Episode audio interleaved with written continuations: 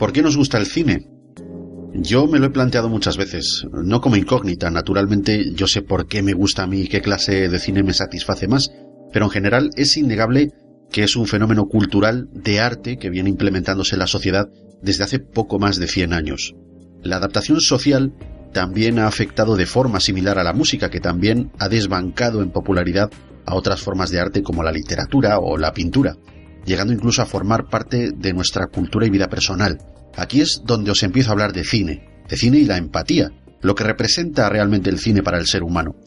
Cada uno de nosotros podemos señalar películas con el dedo donde hay alguna escena que nos recuerda a algo de nuestra vida, a cosas que sentimos o experimentamos alguna vez, cosas que aprendimos, que soñamos, imaginamos o disfrutamos de algún modo similar a lo que representa eso que sale en la pantalla. Es ahí donde se produce esa aceptación con su posterior seguimiento e incluso muchas veces con ese aplauso del público. ¿Quién no tiene una o varias películas favoritas? Esto es una prueba fideligna de que forma parte de nuestra vida. Yo intento transmitir ese tipo de conceptos con este podcast. Para mí particularmente el cine representa una vía de escape, muchas veces. Otras veces satisface necesidades psicológicas, de conciencia y muchas otras de preparación. Y ante todo, el reconocimiento de los deseos. Y no me da vergüenza reconocerlo, la revisión de algún trauma, la identificación de muchos miedos, todas estas cosas llegan a tener lugar durante el visionado de una película. Tened en cuenta que el cine no deja de ser un juego simbólico creado por grandes profesionales y con mucho dinero de por medio, con muchos medios, con lo cual está muy bien representado. Ahora bien, en más de una ocasión habréis oído en el podcast que hemos eh, mencionado y que hemos especulado con remakes, reboots, secuelas y todas estas cositas aludiendo a que puede existir una gran falta de ingenio o de ideas nuevas en Hollywood. Yo he notado que desde hace un tiempo para acá se hacen los mismos trabajos una y otra vez. Lo repiten hasta la saciedad año tras año y parece que esta tendencia, pues de momento, por lo que, por lo que sabemos, va a proseguir su camino. Bromeo mucho, bromeo constantemente con mis amigos diciéndoles que en los cines tenemos las mismas películas ahora que hace 20 años. Y, es que es así. Al margen de juzgar qué versión es mejor, a mí me gusta el hecho de que se considere que una historia no deba de permanecer siempre igual para siempre. Es decir, si algo es bueno, ¿por qué no darle continuidad, no? ¿Por qué no darle más a un público que puede que te lo esté demandando? Lo malo es que mi punto de vista es desde la butaca del espectador y para nada se acerca al de un alto ejecutivo cinematográfico cuyo planteamiento pues parece ser bien distinto. Me refiero a remakes de películas americanas porque no sé si sabréis que en Estados Unidos las películas no se doblan, a no ser que sean de animación, por supuesto. Y asumámoslo, el público que consume versiones originales subtituladas es minoritario. Entonces, cuando las grandes productoras echan un vistazo a algún título de habla no inglesa de alguna película extranjera, como por ejemplo, no sé, se me viene a la cabeza Déjame entrar, Abre los ojos, que todos conocemos, y deciden que quieren traer esa historia a su país para que el público de allí la vea, pues es mucho menos arriesgado volver a hacer esa película que mandar que se doble. O, bueno, mucho menos lo que viene siendo ponerle subtítulos. Eso es, bastante poco comercial. Esto como curiosidad, pero no me gustaría que pensaseis que estoy en contra de los remakes. Al igual que con muchas canciones que me gustan, me parecen curiosos e incluso importantes. Véase el ejemplo de Message in a Bottle, de Police,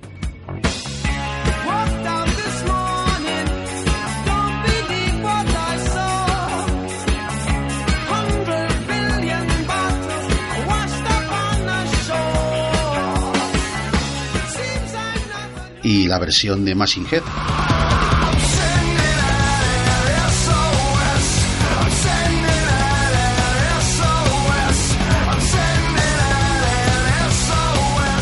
Un cover de, de esa canción. Ambas son formidables del mismo modo y sin embargo son muy diferentes entre sí. En el cine ocurre más o menos lo mismo. Hay títulos a los que un lavado de cara pues les sienta muy bien, como por ejemplo El Cabo del Miedo, la película de Scorsese de 1990, que es un remake del Cabo del Terror, una película de 1962 que a su vez está basada en una novela del 57. Hace poco hablábamos de La cosa de John Carpenter, la del 82, que no es ni más ni menos que un remake de El Enigma de Otro Mundo de 1951, que a su vez es una adaptación de la novela del 38. También está La Mosca de David Cronenberg. Esta película es del 86 y es un remake homónimo de la del 58. O King Kong de Peter Jackson, película de 2005 que es un remake de la del 33, la cual, por cierto, dio más profundidad a los personajes, añadió valor sentimental entre el protagonista y la criatura, e incluso hizo un, homenaje muy digno a eh, El corazón de las tinieblas, el libro de Joseph Conrad. Para mí estos son claros ejemplos de remakes que superaron las obras originales, así que por favor no me consideréis un detractor de ellos. Es bueno que los grandes estudios sigan haciéndolos, y como es eh, el caso que nos ocupa, secuelas, secuelas de películas que se prestan a ello. La clave es hacerlas para que agraden al espectador. Lo que tengo claro es que si un remake o una secuela no me agradan, siempre tendré ahí la película original. Los remakes y las secuelas son buenos para fomentar el interés por las obras y por los personajes originales. A veces ponemos un pedestal en películas del pasado y hemos de reconocer que no son imperecederas. Hay películas que estaban muy bien en su época. Esas películas son un reflejo del momento que, bueno, pues en el que se hicieron a veces captan tan bien la esencia de las décadas en las que fueron creadas que se convierten en, títulos icónicos, ¿no? Títulos de culto. Y la nostalgia, pues quieras que no, a veces nos, eh, nos abruma a la hora de juzgar versiones más modernas. Veremos si poniendo sobre la mesa una de estas secuelas modernas de un título de culto, nos pueden los prejuicios, la cordura o incluso la melancolía a la hora de juzgarla. Bienvenidos, a la fricoteca. Comenzamos. Doctora Brackett, gracias por venir. Quizá tenga preguntas. ¿Por qué lo ha llamado depredador? Es un apodo. Verá, según los datos, sigue la pista a sus presas. Aprovecha sus puntos débiles. Al parecer, lo disfruta. Es como un juego. Eso no es un depredador, sino un cazador. ¿Perdón? Un depredador mata a su presa para sobrevivir, pero lo que usted describe es como un pescador de lubinas. Lo votamos, depredador mola más, ¿no? Sí. Ya lo veo. Encontramos su cápsula de huida en México. Seguimos buscando la nave en la que llegó. Está totalmente sedado.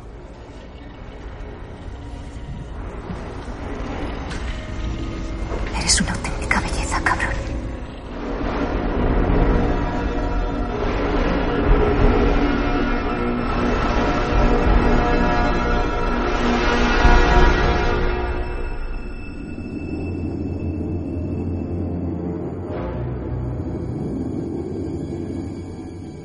Muy buenas, fricototes y oyentes del podcast. Bienvenidos a este debate que se sale de lo que habitualmente os traemos por aquí, pero ya lo mencionamos hace unos meses que cuando tuviésemos un hueco en nuestro itinerario programado para este podcast, íbamos a hacer un debate sobre la película Predator de 2018 dirigida por Shane Black, o como yo llamo a esta película, ese Predator de mierda.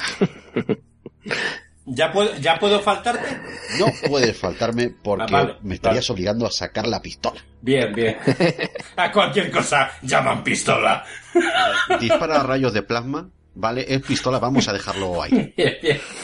En fin, pues como lo prometido es deuda, me acompaña quien ya sabéis, el señor Lord Luis Incisus. Ahora sí, Luis, jártate ya a decir lo que quieras. Muy buenas a todos, fricototes y muy buenas pues a toda la mesa esta redonda que tenemos aquí eh, de, de, comentaristas sobre esa maravilla de película que es Predator 2018. me está pasando, tío, como a la, como a la mía califa, que ya me viene la arcada, ¿sabes? Oh, vale, lo, lo, primero, lo de la mesa redonda ya me he clavado la esquina, cacho cabrón. En fin. Me estás provocando pústulas con eso que estás diciendo de Predator. Bueno, en fin, bienvenido, Luis. Gracias, gracias. Bueno, hacer este programa era responsabilidad tuya y mía, ¿eh? Pero no solo tuya y mía, Luis, porque recuerdas cuando grabamos el último especial de Navidad y tocamos esta película Predator, que estábamos con el señor Oscar Blázquez y dijimos, eh, hay que hacer un programa sobre esta puta mierda, perdón, sobre esta película. lo, lo recordamos todos, ¿no? Pues bienvenido, Oscar, el señor cronovisor. Muy buenas tardes. Eh, muy buenas tardes y además os agradezco mucho vuestra invitación porque gracias a participar en un programa serio me han dejado salir de terapia para poder hacer esto. Bueno, chico, pues eh, bienvenido. Hoy venimos a, mm, ¿cómo, ¿cómo se dice? A culminar una deuda que teníamos aquí los tres, a quitarnos una espinita. En mi caso, un dildo de dos kilómetros. Joder, Hombre, yo, me estoy pero, quitando un hacha del cerebro después de ver la película, pero vamos, una masterpiece, tío, que se llama, ¿no? Madre mía, madre mía, cómo, pero qué salvajes sois y cómo os gusta lo sexual. Guarros, que sois unos guarros. A mí el sexo me gusta más que un tonto un lápiz. Eso, bueno, ¿quién, quién no lo sabe ya? Oye, a estas pero al tonto no le gustaba la piruleta o cómo, cómo iba Perdona. la cosa? El cha-cha-cha le gusta. Hay gente que le gusta el sexo y hay gente que le gusta Predator. O sea, hay que catalogar al Eh, personaje. eh, cierto, cierto. Entre esa gente me encuentro yo, aunque la verdad no sé si será algo normal. Eso en fin. lo iremos viendo a lo largo de la tarde, me da la impresión. Efectivamente, efectivamente. Bueno, lo que sí os digo es que, eh, Luis, en- eh, eh, o sea, entre tú y yo, un debate es para siempre, el año pasado hicimos esos tres especiales de Alien, Predator y Alien vs Predator. Entonces, en, en tu caso y en el mío, eh, lo que tenemos es que cerrar el círculo. ¿O no estás de acuerdo? Hay ganas de cerrar el círculo. Eh, sí, estoy de acuerdo porque además piensa que uno de estos debates, eh, quiero decir, no uno de estos debates, sino un debate como estos, eh, no puede no puede ser interminable. O sea, tiene que acabar en No, algún no. momento. Y por favor, tenemos que acabarlo ya porque Claro. yo ya, o sea, mira, la volví a ver ayer eh, por segunda vez. Todo Ajá. hay que decirlo, por segunda vez, porque la primera fui, fue, fue en el cine. ¿Y la disfrutaste igual que la primera? Eh, no, la disfruté más. Y te voy a decir por qué. Porque esto, una vez que tú vas al matadero y sabes que te van a matar, dices, eh, no sé, ¿vale? Eh, todavía si no te dicen nada, como fue, el, como fue el caso cuando la vi en el cine, dices, pues aquí me hallo y tal. Pero cuando ya estás yendo y sabes a lo que vas, pues no sé, tío, ¿sabes? Ya se me empieza a cerrar el culete, quizá por, por inercia. Bueno, pero en fin, que no me voy a entretener con esto que tenemos tiempo. Eh, a quien sí tenemos también es a otro invitado de honor entre, entre nosotros. Uy. Esta vez no es un amiguete de nuestro círculo de amistades, sino que es uno de los oyentes, eh, Mm. uno de los fricototes. Pero ¿qué estoy diciendo? Por Dios, un fricotote de órdago que ha tenido los santos cojones de decir, bueno, voy a conversar con estos, con estos locos y voy a formar parte eh, de este debate. Así que con todos vosotros os eh, dejo con el mago del bosque encantado. Jolín, ¿qué decir, no? Después de esa presentación. ¡Bravo, Oye. bravo! Muchas gracias. Un placeraco, como decís, por aquí. Ahí estamos, ahí estamos. Oye, una cosa, ¿cómo quieres que te, cómo te mencionamos? ¿Como mago del bosque encantado Uf. o te llamamos así por tu nombre? Eh, ¿Qué se hace más corto? Pues llamarme John, por ejemplo. Venga, pues por mi parte eh, vas a ser John el resto de la tarde hasta que esto se me olvide y te vuelva a llamar mago, ¿vale? Y nomini patria et Espíritu Santi. John, recuerda, recuerda que mientras no te llamen tarde a comer, que te llamen como quieran. Exacto. ¿Vale? Eso siempre Bueno, bueno. Luis, cuidado con esa cosita porque a lo mejor aquí la gente se está pensando que nosotros aquí invitamos a comer, ¿eh? Entonces, Bueno, oye, cada uno que se imagine lo que quiera, el resultado ya lo verá luego. La magia del podcast. Ahí, bueno, ahí. de igual manera, John, eres bienvenido y yo te quiero preguntar una, una cosita. Eh, bueno, que seguramente que todos los fricototes, todos los oyentes del podcast se están preguntando. Así que, cuéntame, ¿cómo se ve la fricoteca detrás de, de la verja? ¿Qué, qué, qué opinión tienes tú como, como oyente, como eh, fricotote en general? Que a mí esto me interesa mucho y a mí solo me lo dicen mis, mis familiares, mis allegados, mis amigos, pero yo creo que ahí hay un poquito de falta de sinceridad. Así que te agradecería que me dijeses cómo se ve la fricoteca desde fuera. Bueno, pues la manera en la que se ve, realmente adictiva, creo que es la palabra. Yo la descubrí mm, por cierto azar, realmente es la palabra, y a partir de ahí eh, enganchas uno y, estás deseando eh, esperar a escuchar el siguiente. O sea, siempre se hace eterno de uno a otro y realmente por, por el buen trabajo realmente que se hace aquí, en lo que es la fricoteca. Joder, pues fíjate tú, el azar nuevamente ha jugado a nuestro favor. A mí Sí. no me ocurría una cosa así desde mi novia. O sea, eh, que me parece, me parece estupendo. Eh, bueno, oye, y una cosita, cuéntanos algo de ti. A ver, eh, cuéntanos quién es, quién es John, quién es el mago del bosque encantado, aficiones, gustos, lo que tú quieras. Bueno, pues, eh, ¿quién es el mago? Pues nada, el mago fue un nick realmente muy ocurrente, de estos de te levantas por la mañana y muy lúcidamente pues se te ocurre algo. Y a partir de ahí, pues eh, dije, pues ¿por qué no? Nadie se le ha ocurrido esto, por lo que veo. No, claro. Así que voy a ser yo el primero. Claro, no. Nadie sabe qué es Harry Potter, ni la magia, ni Exacto, nada de eso. Exacto. Dije, pues venga, Pues- pues, pues venga. esto que es poco conocido, Exacto. me lo atribuyo. Que como no lo tiene nadie, pues voy a ser yo. Esto para mí. Efectivamente. Bueno, pues eh, genial, genial. Oye, eh, muchas gracias. Esperamos de verdad que te lleves una buena experiencia de participación Hombre. con nosotros. Por supuesto. Y que sepas, ¿vale? Y no es por meter presión, que estás representando a todos los oyentes en este mismo momento. ¿eh? Ah, vale, me, me quedo tranquilo. Bien, eso es.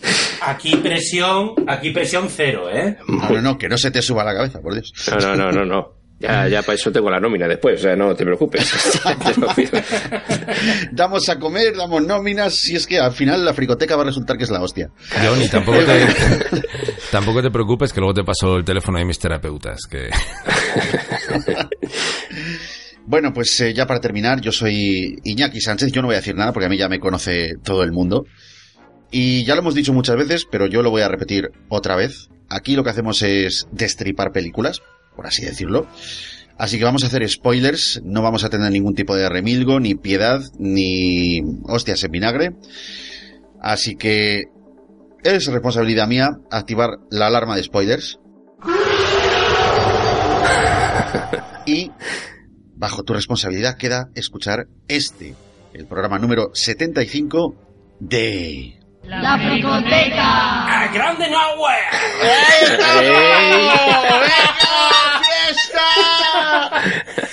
Bueno, a veces se me olvida que tengo vecinos, por favor. bueno, una cosa, John, ya que eres el último en llegar, ya que eres la última incorporación y ocupas aquí el, el sitio de honor, eh, yo te voy a pedir, así escuetamente y a grosso modo, que seas tú el encargado de hacernos la sinopsis de esta película. La sinopsis. Hostias. Y así, en crudo, sin tener... Sí, venga. Na- nada más llegar, bájate los pantalones, amigo. Eh, efectivamente, es lo que hay. Bueno. Aquí solemos hacer mucho eso de dejar en calzoncillos a la pena. Ya, ¿sabes? ya, ya. A mí me dice que haga la sinopsis y le digo, hostia, le digo, ¿qué me has llamado? Bueno, pues así por decirlo rápido, un grupo de soldados y una bióloga se enfrentan a los cazadores más letales de todo el universo, quienes han alterado sus cuerpos con ADN de otras especies para hacer desaparecer la raza humana. Así, ¡Toma! por no decir... ¡Toma! Hostia, Luis, veo peligrar tu puesto en este podcast, ¿eh? Así en crudo, ¿eh? Sí. No, no, pero es que, es que aca- acabas de decir de, de- to- la cuatrilogía la ha dicho entera en una sinopsis. Hostia puta, no se me hubiese ocurrido a mí una cosa tan genial.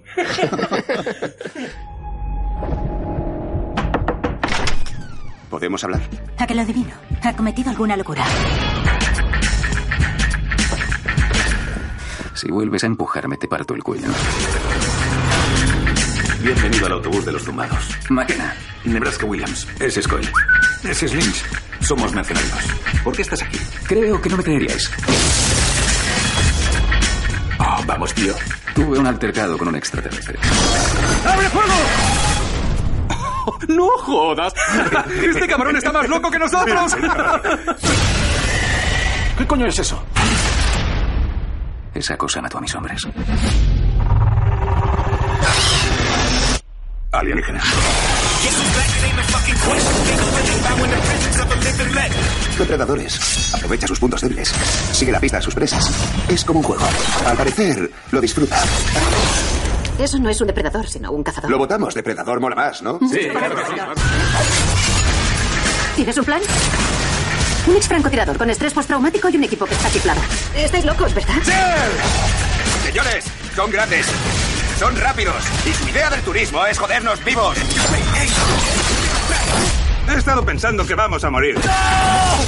Solo era una observación. El grandullón es cazador. Y ha traído a sus perros.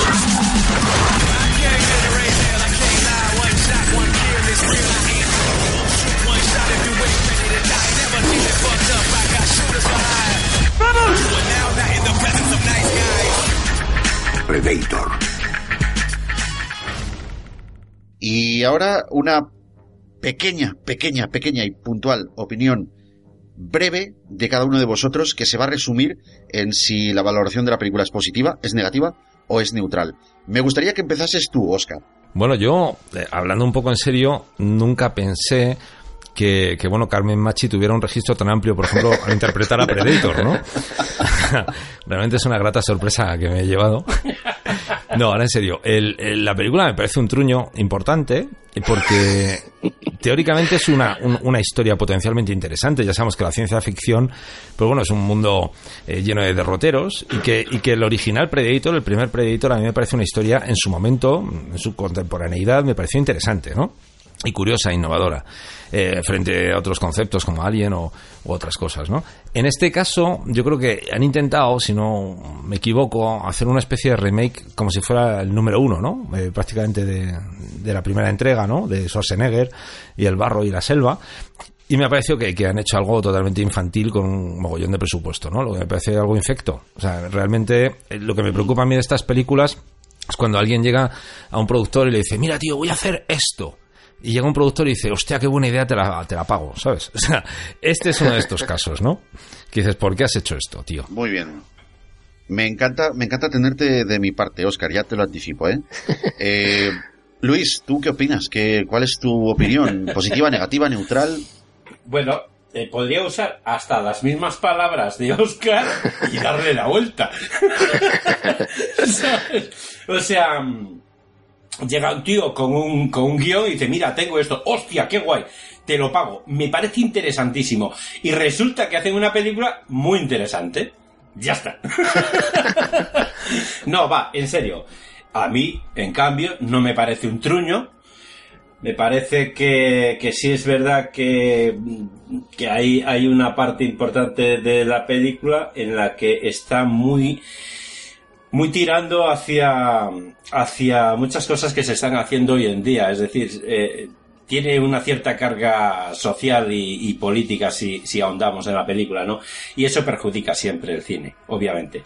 Pero en su, mm, en su totalidad, yo diría que es un producto más que respetable, diría yo. ¿vale? O sea, que tienes una, valor, una valoración positiva. Sí, tengo una valoración positiva. Vale. Claro que sí. Y Windows 95, no te olvides.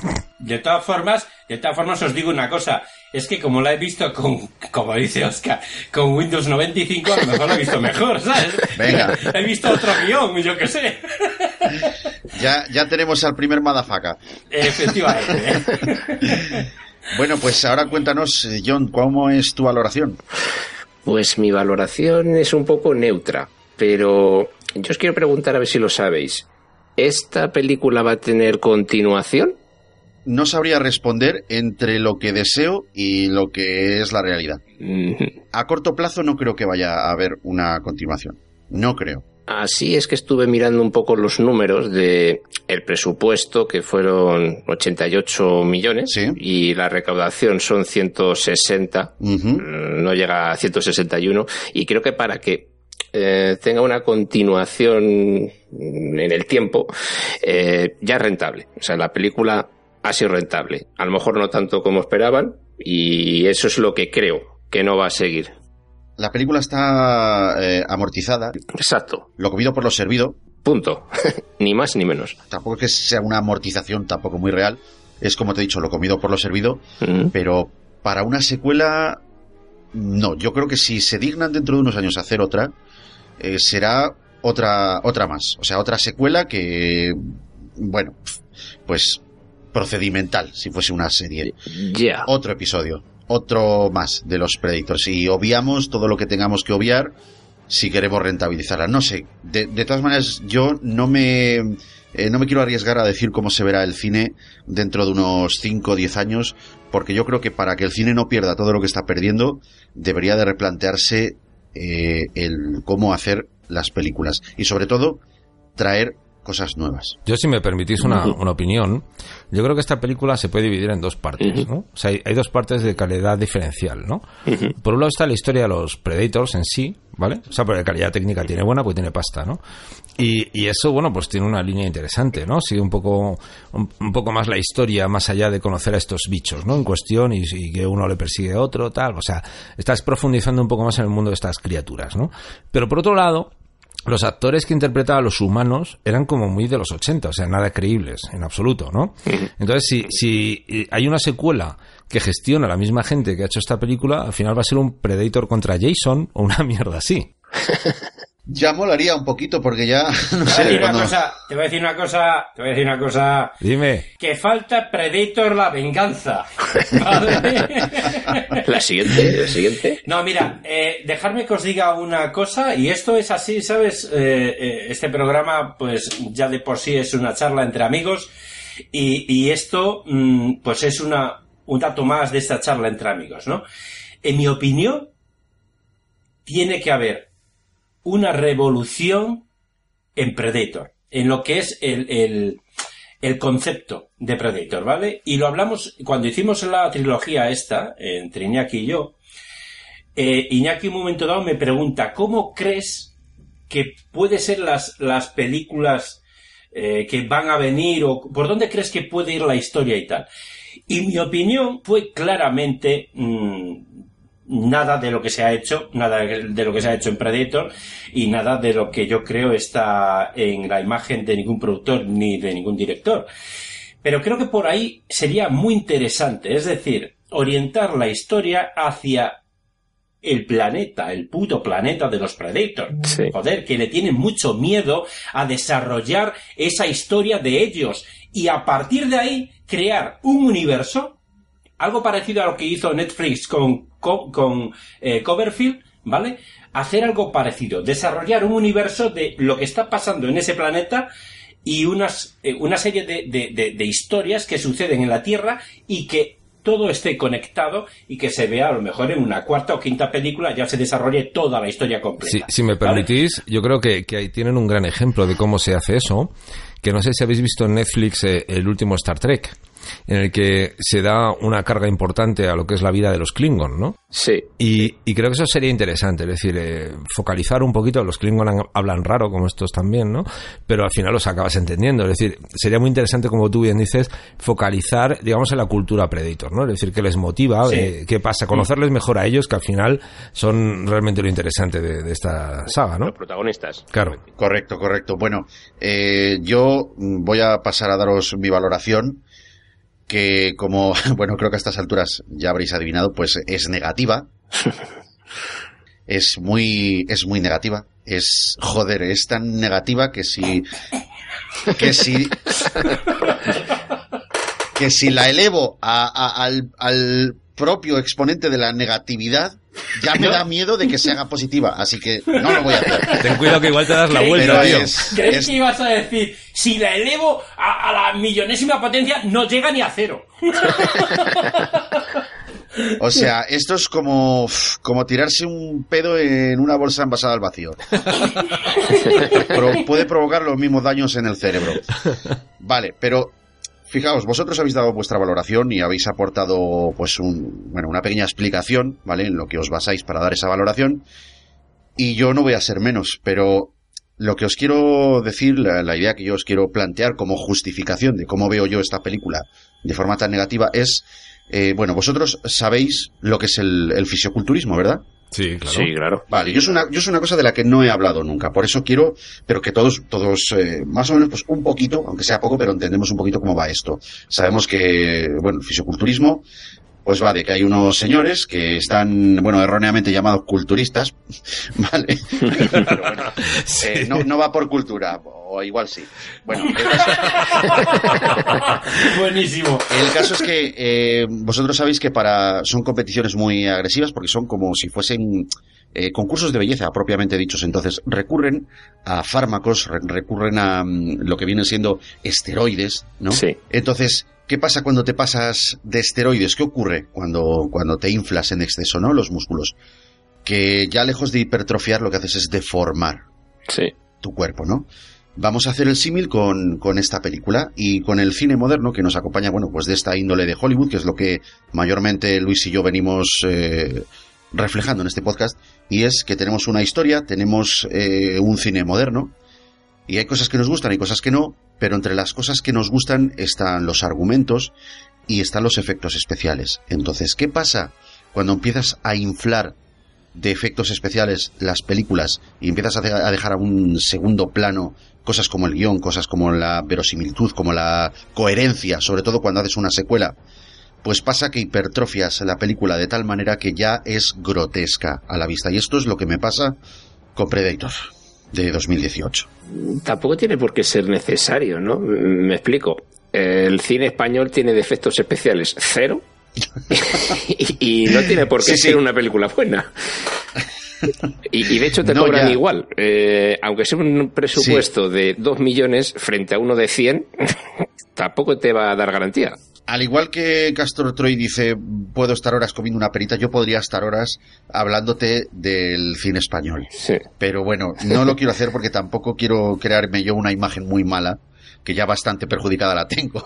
No, pero que me refiero es eso, que, vamos, que los efectos especiales no te da la película, por supuesto, pero es el mayor relleno que tiene frente a vacíos mm, que te puede dar otras cosas. Claro, para mí la película se ha convertido un poquito en el Predator de Disney. Yo veo paralelismos entre Predator y, y Acción Mutante, por ejemplo. Joder, pues desarrollamelo porque me acabas de crear un hype.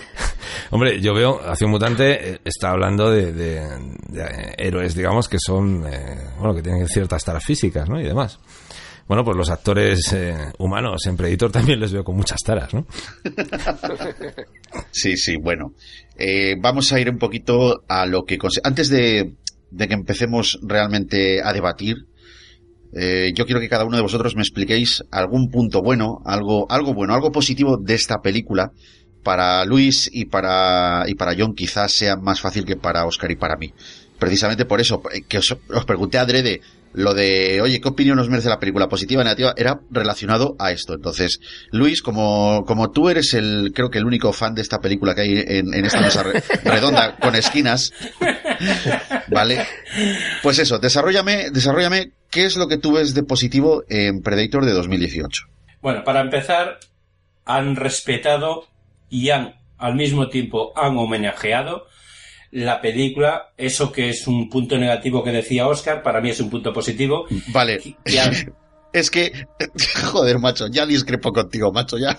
O sea, te voy a dejar, perdona que te haya interrumpido. No, no, no, no, siento, no. no, no, porque así no pienso hacer planteamiento ninguno. Si me vas a interrumpir, nada más que diga, me gusta, paso. ¿Vale? Paso. En, en serio, en serio, me, me he columpiado, pero es que me pasa como a Bruce Banner, que a veces no controlo mi fuerza. Así que, dis- discúlpame, tío. Venga, no, te voy a dejar que ahí que te explaye, No, ¿vale? no, no, en serio, si vuelves a mencionar a un Vengador en una película de Predator, vamos mal. Vamos Uy, mal, sí, sí, pues lo voy a hacer, ya te lo adelanto. cabrón. Venga, venga, venga, no, cuént- cuéntame cosas positivas. Por una parte, han homenajeado y han respetado mucho y muy mucho la película de Predator, la primera con Schwarzenegger, en mi opinión. Por el amor de una cerda. ¿En qué? Insisto, ¿En qué? insisto en lo de mi opinión. ¿Pero en qué? Vale. ¿Vale? Bien. A partir de ahí, yo reconozco. Bueno, no, y eso te lo digo luego cuando me pidan lo negativo. vale. Eh, a ver, mm, quizás han abusado de las eh, frases cómicas. Bueno, pues puede ser. Puede ser. Pero han respetado el concepto inicial de Predator, tío. En Discrepo totalmente. ¿Cuál? Yo ahí lo dejo. De acuerdo. De acuerdo. Lo, lo veremos más adelante, no te preocupes. Lo veremos más adelante, cuando Vale. pase el trailer. Bien, entonces, Eh. En tu opinión, Luis, la película es un homenaje y además respeta todo lo que venía de, de atrás, ¿no? No todo lo que venía, porque de atrás vienen muchas cosas, pero sí es verdad que se han centrado en la película de Schwarzenegger. Y a mí me parece que lo respeta mm, bien. O sea, mm, respeta la película, no, no la humilla como algunos dicen por ahí. Yo no sé si hemos visto la misma película, Luis. Discrepo, discrepo, discrepo profundamente. Nada, nada. No, no, pues, totalmente respetable tu opinión, tío. Si no, no tendría sentido este programa. Efectivamente. Sí, sí. Joder. Eso para Eh, empezar. Sí, sí, sí, sí, sí, no, no. Está más que claro. Eh, John, ¿tú Sí. podrías destacarme algún aspecto positivo de esta película? Algo que realmente que digas, bueno, mira, vamos a ver. eh, la película, aunque no me deje totalmente contento, sí que le alabo el gusto por esto, esto, esto y esto. Sí, pues detallitos como los que has dicho Luis, que tiene con la primera saga, con la de Schwarzenegger, eh, sobre todo cuando, ah, eh, vamos, mm, mi primer argumento por ver la película es por ver a Olivia Moon, así de, de entrada, y... Bien, ¿Ves? Ya somos amigos. ¿Ves? Y eso, y eso que no estaba Mia Califa, que si no le hace caras. Pues si, si no la veo otra vez. y, y bueno, también sí que es verdad que tiene ciertos puntos de, de respeto, ciertos puntos, mm, como por ejemplo eh, esta Casey Brace, me parece que se llama Olivia aquí en esta peli, cuando le dice al Predator, eres una jodida belleza. O sea, ahí dije, ole, ole, se han acordado, se han acordado. Bien, bien, o, bien. o- o bien. el respeto, por ejemplo, de los Predator con no atacar eh, a mujeres y a niños. Que eso también, por lo menos de entrada, eh, lo han hecho. Que luego, pues tiene esos giros, ¿no? Que tienen las películas.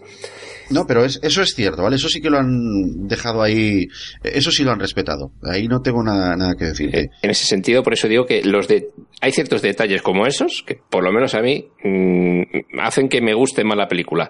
Que una película no me gusta mm, por los detalles, sino por el concepto general. Y tiene, pues eso, luces y sombras, realmente esta peli. Por eso me mantengo neutro en ese sentido. Muy bien, muy bien, muy bien. Eh, Oscar, ¿tú mm, qué cosas positivas le puedes atribuir a esta película? Estoy con John en, en- en el enfoque científico, es decir, de, de respeto hacia un, un bicho que es obviamente magnífico, ¿no? Sin embargo, discrepo en, en- en el enfoque que se ha respetado el, el planteamiento original, es decir, las primeras películas el Predator es un cazador y aquí es un cazado, ¿no? Y no tiene nada que ver. Y, y- y el que está haciendo este bicho aquí viene huyendo de otro pavo cuando normalmente antes venía aquí a cazar a otros tíos, ¿no? A otras especies. Es decir, hay ahí una variación que no, que me parece que lo aleja mucho de, de lo que puede ser el respeto al original, pero sin embargo, por ejemplo, efectos especiales, la trama inicial, ¿no? El, el- problema de los Predators, un poco lo que he hablado antes, ¿no? O sea, que ellos tienen movidas internas entre ellos, ¿no? Y que eso es un punto que se, que se marca ahí, que, que puede ser un, un hilo argumental muy interesante, pero que al final, lamentablemente, no se desarrolla. Pero cuando lo estás viendo es ilusionante, dices, coño, aquí va a haber algo diferente, interesante, ¿no? Potencialmente bueno, ¿no? Aunque luego, la verdad, lamentablemente no, no tire. Pero esa, esa línea inicial de guion sí me parece muy interesante y muy chula. Sí. Mm, vamos, lo que quieres decir, eh, Oscar, es que digamos que han dejado entrever un poquito, ¿no? Por, por, el, por el hueco de la llave, han dejado ver una cosa que podría ser muy, muy bien explotable y, y de un interés bastante general para los fans. Me gusta el atisbo de una promesa. ¿Sabes? O sea, que, Bien, que la, la sí. promesa está marcada, ¿sabes? Pero luego en esta película en concreto no se ha desarrollado. Pero bueno, aspiro a que, a que tenga un desarrollo ulterior, ¿no? Bueno, yo pienso que en producción las aspiraciones han sido otras, pero bueno. Voy a, a correr un tupido velo sobre este chiste tan malo que he hecho. Y, y voy a destacar lo que a mi juicio han sido, bueno, lo que yo he sentido, ¿no? Eh, como cosas positivas al ver esta película. Y es que he de decir que al fin y al cabo es una película de ciencia ficción de extraterrestres actual, moderna, de hoy en día. Eso es positivo, ¿vale? Y doy gracias porque creo que pues este género ya tampoco es que abunde mucho, o por lo menos eh, en los últimos años no abunda con, con cierta calidad o con cierto respeto. No, no me refiero, o sea, quiero decir, no cuento las películas de superhéroes porque eso lo meto en otro cajón. Eh, estamos hablando de ciencia ficción. Pero sí es verdad, está, mm, está lejos de saciar mi apetito. Bueno, eh, es positivo también el intento de el estudio por quererle dar una continuidad a esta saga que no caiga en el olvido. Eso es positivo. Y también es positivo que esta película ha conseguido que Alien vs Predator 2 de 2007 y Predators de 2010, ¿sabes? Aquella que produjo Robert Rodríguez. Bueno, pues esta película ha conseguido que estas dos sean buenas. Eso también es positivo. Sí. Porque ahora yo las veo de otra manera. Digo, hostia, qué de puta madre. Eso es lo que, lo que veo yo de forma positiva. Y ahora por contra.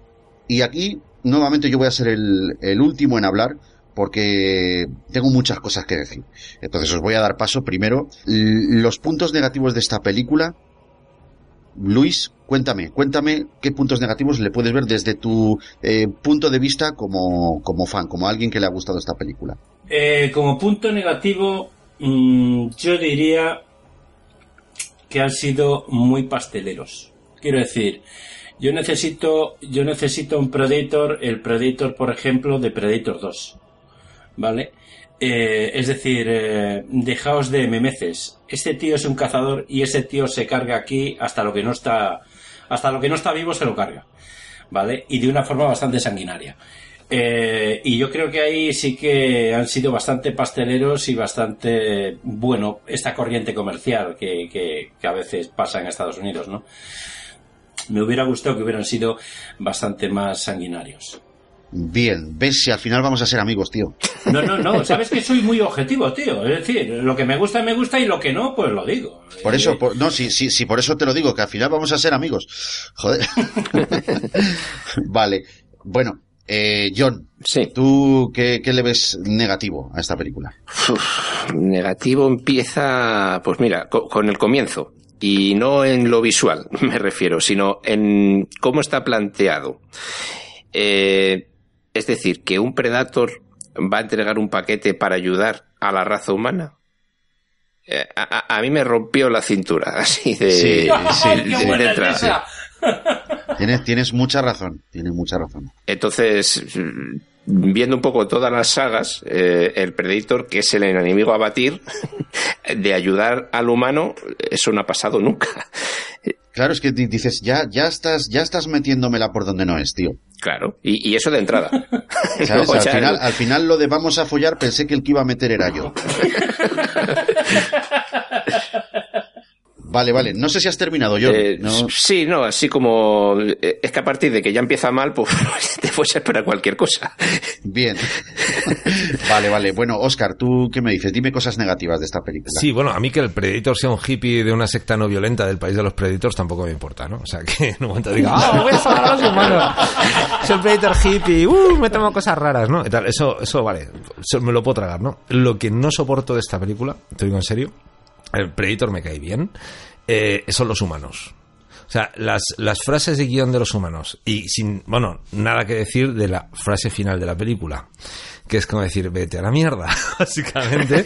O sea, son, a, mí lo que, me, lo que me resulta es que son muy poco creíbles, es decir, que, que el trabajo de guion ahí ha sido muy malo. Y el trabajo actoral tampoco ha podido dar para más con un guion como ese, ¿no? O sea, es todo muy estereotipo. Eh, A mí me parece diacrónico, es decir, me parece que está fuera de lugar y que, y que son más guiones de películas casi de los albondiguillas, ¿no? En remojo y cosas de estas, de los 80 más que de una peli de estas características, ¿no? No digo todo, el diálogo de, de los humanos, o sea, yo creo que divido bastante entre, entre lo que es ciencia y lo que son los eh, marines, presos, taraos y tal, pero me parecen muy poco creíbles, ¿no? Y claro, al final lo que te hace que una peli en un momento pueda tirar más o menos, sea mejor o peor, al final es eso, ¿no? Y es que no me creo sus actuaciones. O sea, me parecen tan estereotipadas que me parecen que están muy fuera de lugar para una peli de estas. ¿Tú crees que esta película es digna de Predator, de la saga Predator? Bueno, es... es- A ver, va- vamos, vamos a ser claros, que, que o sea, est- están los más y los menos de todo este universo, Alien vs Predator incluido y todo esto, pero incluso la de 2007 a mí me parece digna de Predator. Sí lo es. Esta la veo un poco fuera de lugar, en mi opinión. Vale, bien, bien, eh, soy de tu misma opinión, ¿eh? Pero mira, esta película peca de demasiados, lo pongo entre comillas, esto de demasiados. Quiero decir, y aquí ya vosotros pues me iréis rebatiendo, ¿no? Si, si creéis que no tengo razón. Pero creo que tiene demasiado protagonista, tiene demasiado humor, tiene demasiados cambios en los Predators, en los Yautja, que esto es Sí. una cosa que tú, Luis, decías que si venía respetando y tal, yo creo que no es así. Tiene demasiado CGI y tiene demasiado público al que querer complacer. Y esto es nefasto. Voy a desarrollaroslo un poquito más, ¿vale? En la película original, la de Schwarzenegger, ¿sabes? Eh, La del 87. Si os dais cuenta, los personajes pues eran una fuerza de élite que estaba formada por tipos muy duros, o sea, gente mm, chunga, ¿no? Eh, guerreros, por así decirlo. Estos guerreros iban cayendo ante un adversario pues que era muy potente, ¿no? Y al final sobrevive el que obviamente pues está más cualificado para medir sus fuerzas con el monstruo, con el Predator. El resto de los personajes, sí es verdad, tienen ocasión en pantalla de demostrar sus cualidades bélicas, unos más, otros menos, y el caso es que van siendo cazados, ¿no? En esta no. En esta ninguno tiene ocasión de decir, me enfrento al monstruo y mm, el monstruo me derrota, ¿no? O, bueno, en fin, que, que se desarrolle un poquito el tema de, del combate, ¿no? Que tengan la oportunidad de demostrar que ellos también son soldados y que también son fuerzas eh, elitistas, de alguna manera. Eh, aquí el reparto está, bajo mi punto de vista, muy mal escogido. Los personajes no creo que peguen ni entre ellos ni, ni en la película. Empezando por el protagonista, que, eh, a ver, a mí no me ha hecho nada este tío, ¿vale? Pero pff, no me cuadra. A mí, a mí es que no me cuadra. No lo veo cualificado para representar al héroe de acción de una película de Predator. Y el resto es más de lo mismo. Al rapero este, el, el 50 centavos, me lo juntan con un latino, un latino de estos místicos, que yo creo que a lo mejor están queriendo hacer alusión a Billy, el de la primera parte, ¿no? A Sonny Latman. Eh, al poli de narcos, que es este tío que, es que no, no, no me entra ni con vaselina, pues me lo juntan también con, con este equipo de guay, con el Greyjoy de Juego de Tronos, que su mayor cualidad es hacer trucos de cartas. Esto en una película de Predator, vamos, viene al pelo. Viene al pelo. Y al que debiese ser, bajo mi punto de vista, que esto sí que es verdad que es una cosa que es personal mía, que no tiene nadie por qué opinar lo que opino yo, pero lo tengo que decir porque, joder, eh, valga la redundancia, estoy manifestando mi opinión, ¿no? Entonces, el puto amo del grupo para mí, el fucking crack, el boss, Thomas Jane, o sea, Thomas Jane. el puto Punisher, tío. El Punisher que mola. Y un calvito gracioso. Bueno, perdón, eh, graciosos son todos aquí, eh, joder.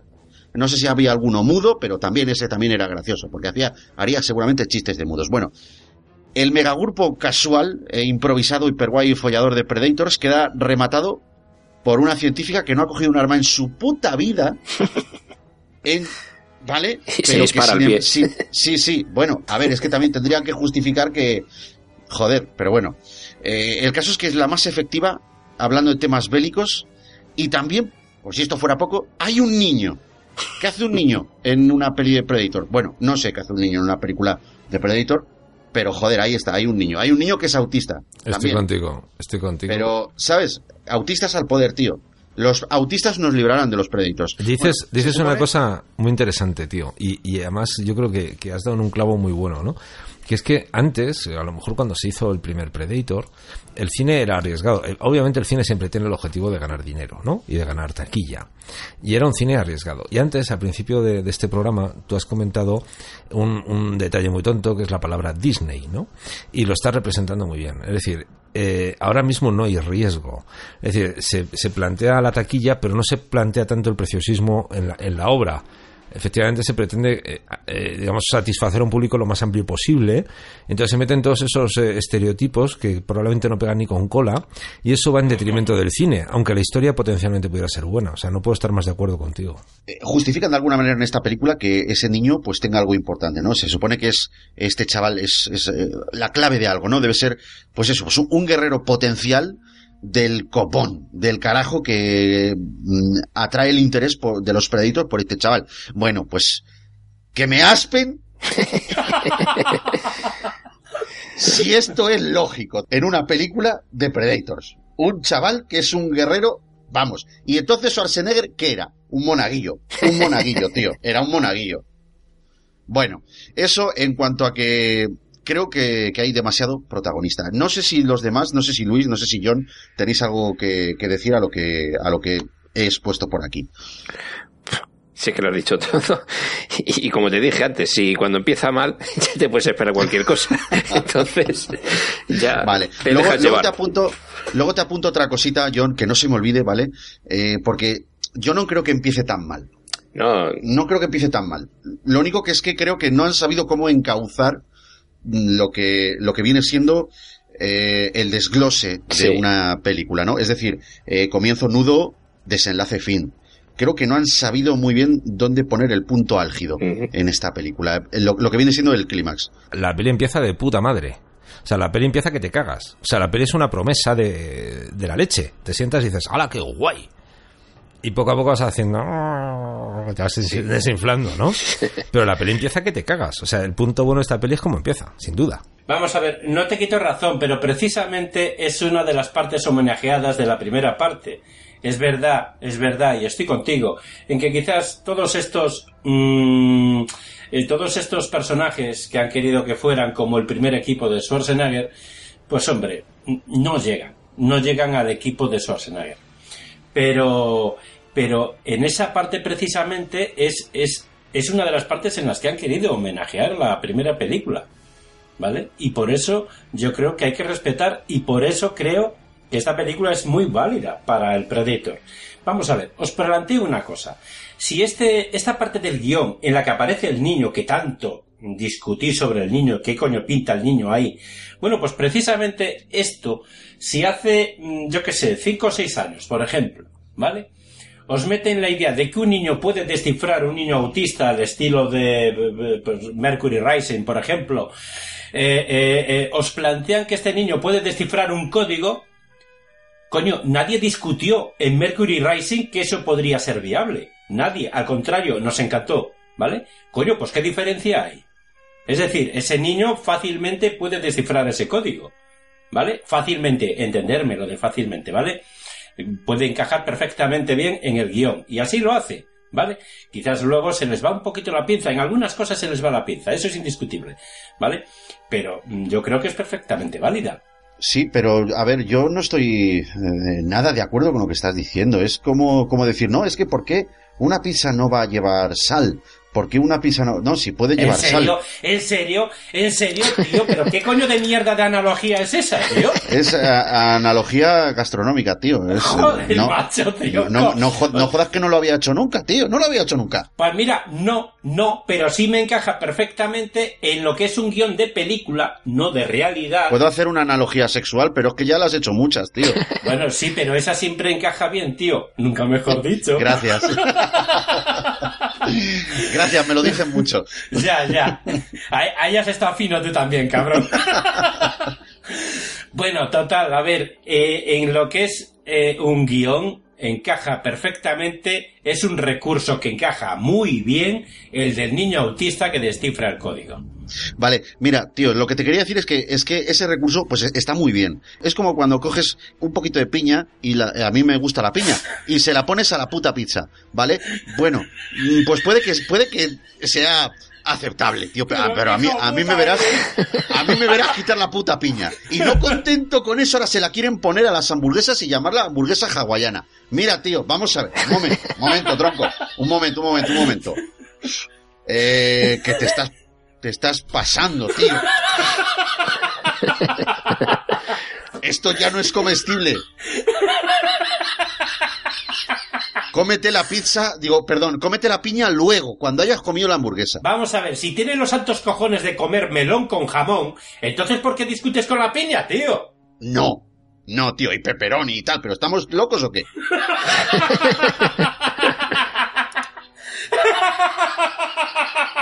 Te ha faltado decir la frase que decía Sarita Montiel. ¿Pero qué invento es este? Claro, tío, es que no sé, va- vale, es que es como decir, no sé, no sé, no sé. Voy a ir a las referencias sexuales que son lo mío. Entonces, ¿niño guerrero o niño no guerrero? No, tío, ni- niño no guerrero.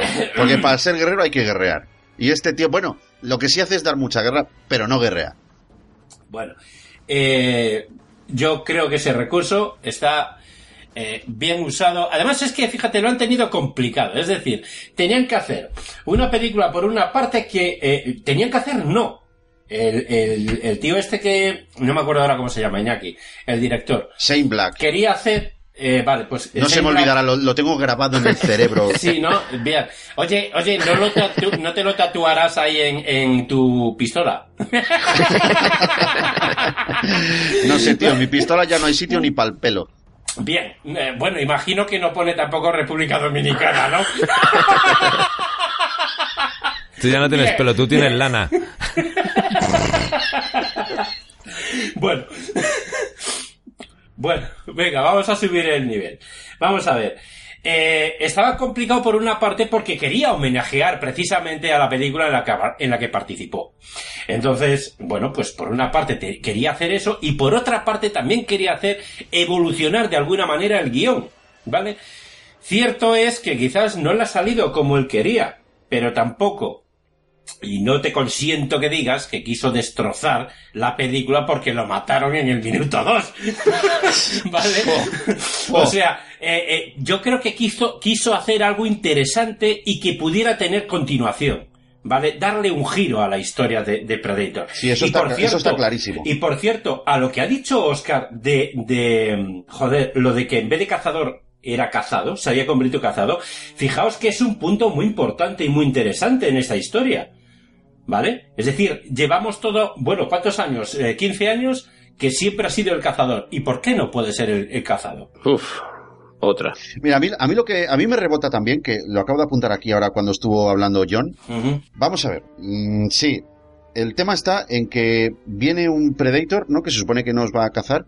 Viene a salvarnos la vida por un tema ecológico y tal que, como espectador, me importa un pito. ¿Vale? Pero viene a salvarnos la- a salvar a la raza humana. Un- alguien que se dedica a venir aquí de safari viene, pues eso, a salvar a la raza humana. Eso no me es descabellado porque los cazadores, y esto, cuidado que lo que voy a decir puede eh, generar muchas alertas, ¿vale? Los cazadores en cierta manera son ecologistas, porque eh, también se preocupan de mantener un cierto equilibrio, obviamente para seguir teniendo presas, pero también para que eso no se desborde, ¿no?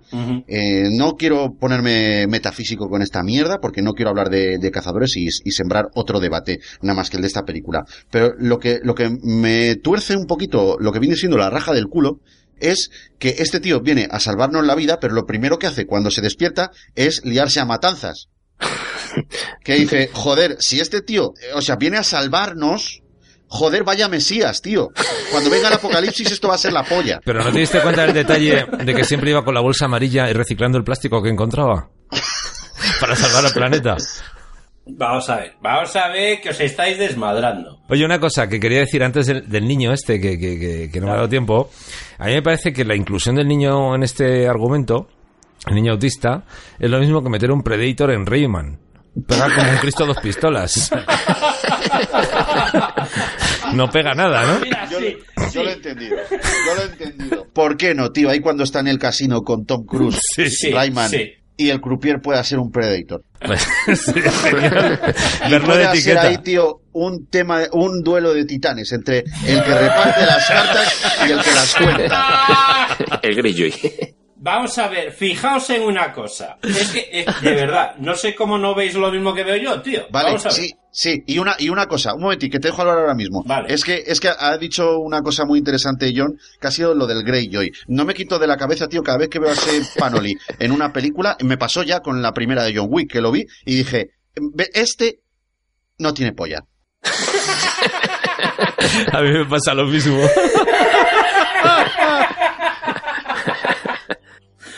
Hostia, qué cabrón eres, tío. Es, es, es un hándicap que tienen algunos de los actores de Juego de Tronos. O sea, es lo que hay, macho. Bueno, al asunto, vamos a ver. En todas las películas de Predator hay un guerrero destacable. En todas. ¿Vale? Bien, en esta de la que estamos hablando, no es ninguno de los guerreros que empiezan la película. Es el niño. Es el niño al que va a respetar el Predator, tío. Pues discrepo. Discrepo. El, el guerrero en esta peli es el pedazo sobuco de Predator que se carga al otro pavo, ¿eh? Va- vale, vale. Bueno, pues eh, yo desde mi punto de vista veo que aquí el guerrero al que respeta Predator es precisamente el niño. No es ningún otro. Que es el menos guerrero de todos. Eh, te iba a decir, el que no guerrea. Sí, el que no guerrea, pero es tan inteligente. Estamos hablando del guion, ¿eh? Es tan inteligente que es capaz de descifrar el código de los Predator que nadie ha sido capaz de descifrar hasta esta película. Cuidado, nos va a matar a todos a base de código. Vaya amenaza. Eh, eh, eh, cuidado, No, cuidado. no, no, sí, sí, y aquí Cuidado, ya... las gallinas que salen por las gallinas que Sí, entran. sí. Es una mezcla Y de no me toque Spielberg. mucho, no me toque mucho los cojones, que como empiece a sacudir código, vais, a, vais a ver Matrix hasta con los ojos cerrados. Eso- Madre mía, Bueno. este programa va a quedar de puta madre, tío. Ya te lo digo No, yo. nos lo estamos cargando, tío. Yo, yo pensaba llevar esto por un cauce un poquito más serio.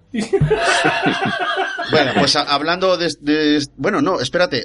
Oscar, tú querías decir algo. Que Sí, que, que- a mí la figura del niño esta es Spielberg, no tiene nada que ver. O sea, me parece que, que está Sí. fuera de lugar que te meas. O sea, no, no, te- no pega.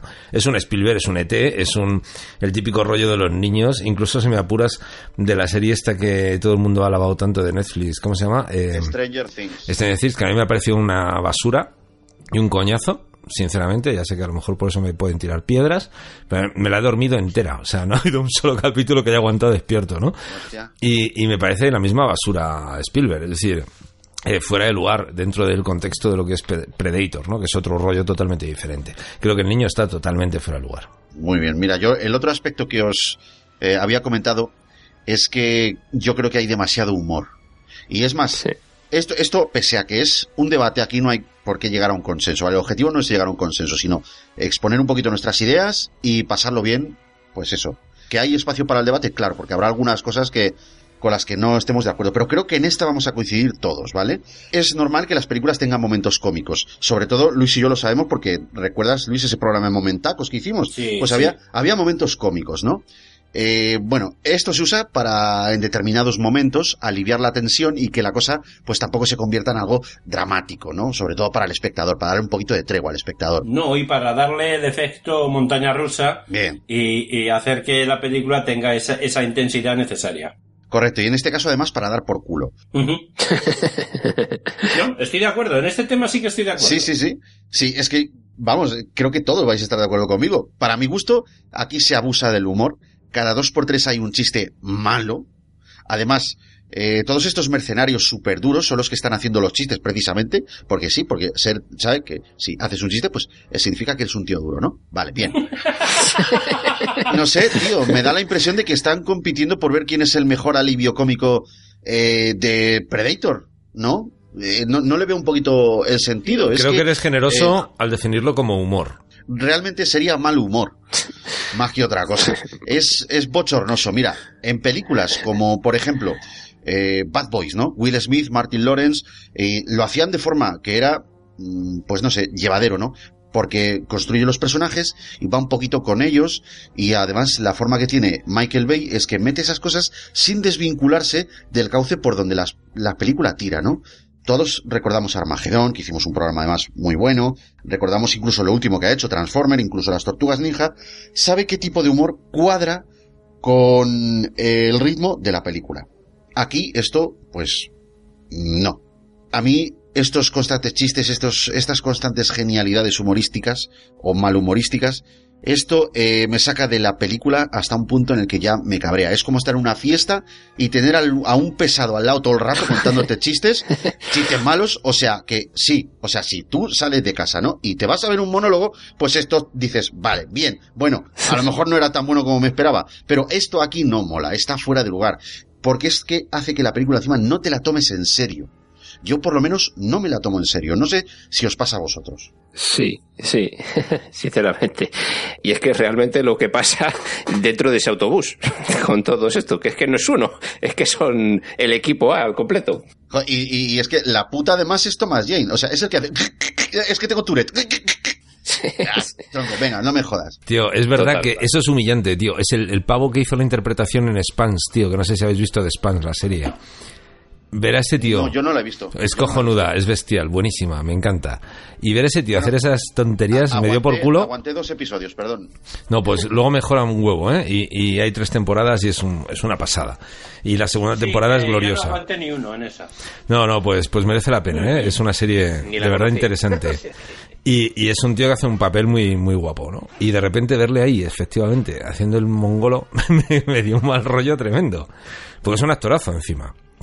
Es verdad que cuando lo vi, y mi mujer igual, lo estábamos viendo los dos juntos esta maravillosa película, dijimos, joder, qué mal, ¿no? Este tío. O sea, con, con, el rol que tiene, ¿no? Diferente en otras cosas, esto es como denigrante, en cierto modo. A ver, es que es Thomas Jane, tío. Es este pavo, la primera película en, en la que yo No, no la primera en la que lo vi, pero sí en la primera película en la, en la que yo observé su importancia.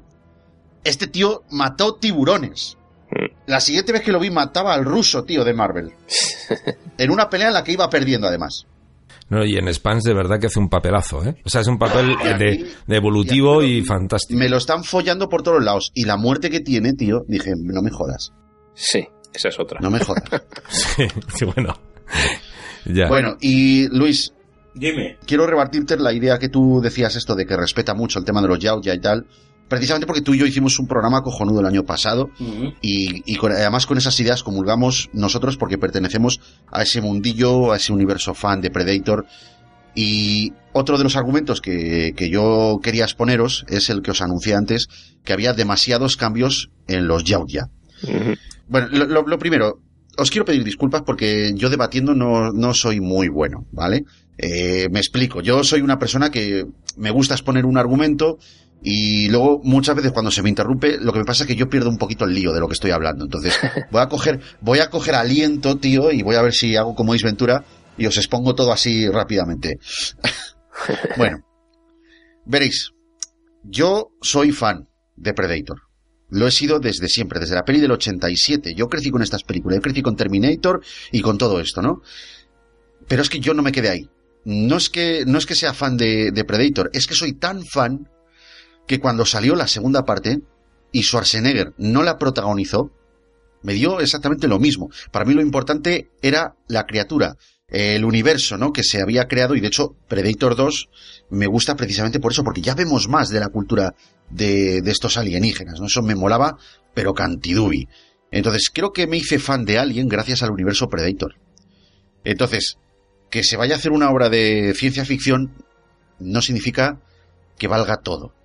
Además, este, um, este argumento se lo he tenido yo que exponer a mi chica, pues mogollón de veces, ¿no? Porque a ella le gustan mucho las películas románticas, entonces cada vez que me toca ver alguna película romántica, porque una vez elige ella, otra vez elijo yo, siempre sal- salimos con el mismo cuento de, a mí es que esto no me gusta, porque es que esto no es real, porque es que está todo muy estereotipado, porque es que aquí es una película muy machista y tal, y dice, joder, y ya me saca, joder, pues tú cuando ves una película de Superman, un tío que vuela. Digo, sí, pero es que eso es verosímil. Eso es verosímil con la película que estoy viendo, ¿vale?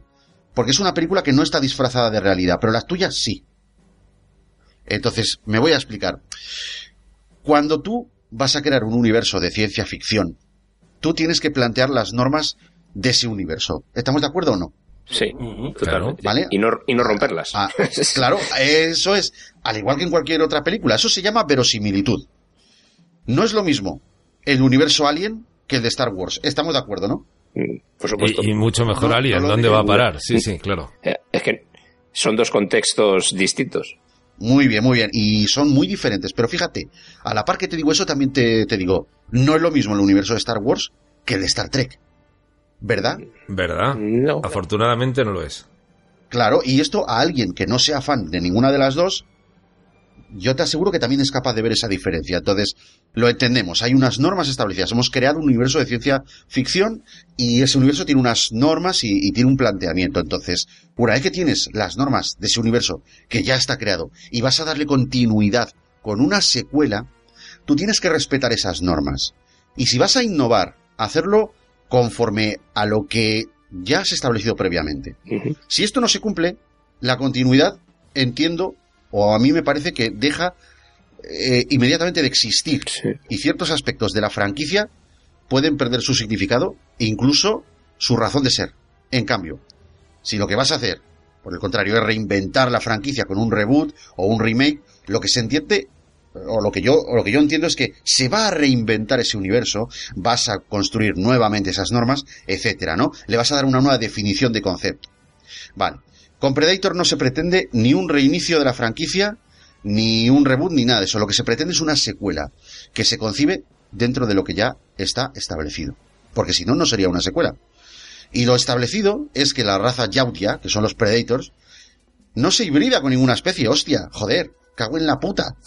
Tío, ¿qué me está...? O sea, no me jodas, ¿qué me estás contando? Esto lo pudimos ver, por ejemplo, en Alien vs Predator 2, ¿no? Cuando la hibridación conocida como Predalien Eh, la, per- la persigue, pues este eh, Wolf Predator, coño, no me acordaba. Bueno, pues se dio el planteamiento de esta película, que al final hay una explosión en el pueblo, mueren los dos cuando están batallando. Pero si Wolf Predator en esta película hubiese ganado, o sea, hubiese matado al Predalien, no se hubiese llevado el trofeo, no se hubiese llevado su cabeza como trofeo, ¿no? Porque esto, esto sería una blasfemia a su raza, es una hibridación, y para ellos es, es un deshonor, es un despropósito. Por eso fue es, echando hostias a matarla porque es una vergüenza, ¿no? Tienen leyes establecidas sobre lo que rige su cultura, que ya sabemos que es la caza. Ellos no quieren ser híbridos, lo que quieren es mejorar sus tácticas, eh, sus estrategias, ¿no? Incluso su armamento, ¿no? Para ser mejores cazadores.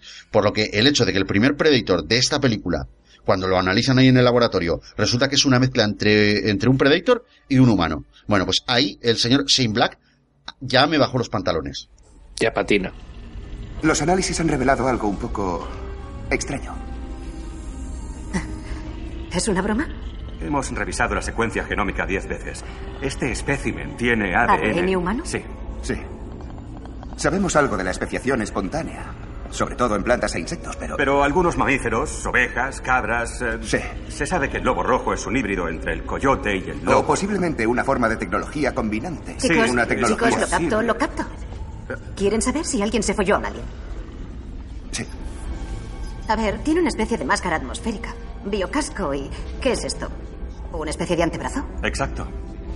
¿Y dónde están el casco y la otra manopla? Los buscamos, créame. Que le quiten la unidad de control de la muñeca, cuando todos los fans del universo Predator sabemos que eso no es así de fácil. Eso, o sea, eso no es así. En los videojuegos, en los cómics, hemos visto que si tú le tienes que, que quitar eso al Predator, el Predator muere. Porque no es un collar, no es, no es una pulsera. Es un tipo de brazalete muy especial que está incrustado en su organismo. Bueno, eh, pues eh, ahí el señor Shane Black me bajó los slips. Que la célula de camuflaje sea una bola de estas así metálica, que el- luego el protagonista se la traga. Una bola china, Sí. sí, sí. Sí, sí, bueno, pues eso ya, ahí el señor Shane Black me untó de vaselina el ojal, ¿no? ¿Vale? Que encima se la envía por correo a su hijo pequeño. O sea, eso que es peligrosísimo, que sabes que hay todo un gobierno y un ejército de, de- puede haber detrás de esa bola china, se la mandas a tu hijo, ¿no? Vale, bien.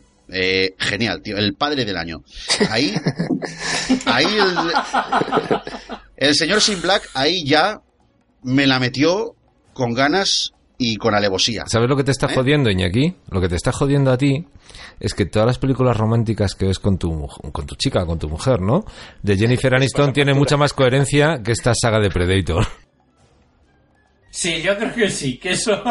Eso me jode, tío. Te eso doy me la está razón. jodiendo. Bueno, vale.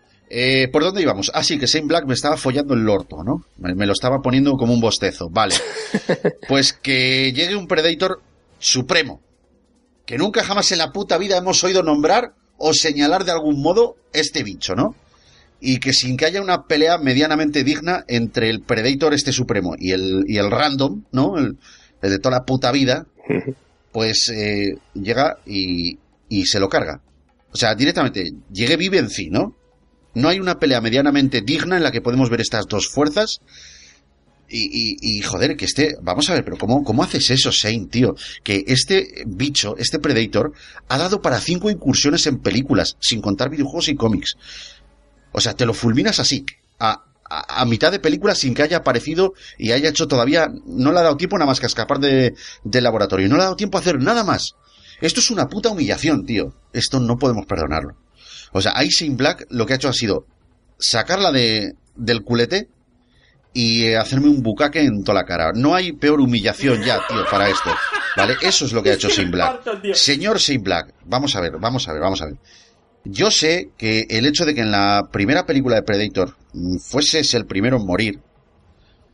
Joder, yo entiendo, entiendo, entiendo que no le hayas sentado bien. Hay rencor, hay rencor, sí, sí. Sí, aquí Sin Black entiendo que esté este señor resentido con aquel Predator que lo, col- que lo colgó del árbol en el 87, vale. Pero joder, eso no es excusa para hacer lo que has hecho. Te has convertido en el Max Caddy de Max Caddy, que era Robert De Niro en El Cabo del Miedo, pues este es el Max Caddy de la ciencia ficción, tío, del universo Predator.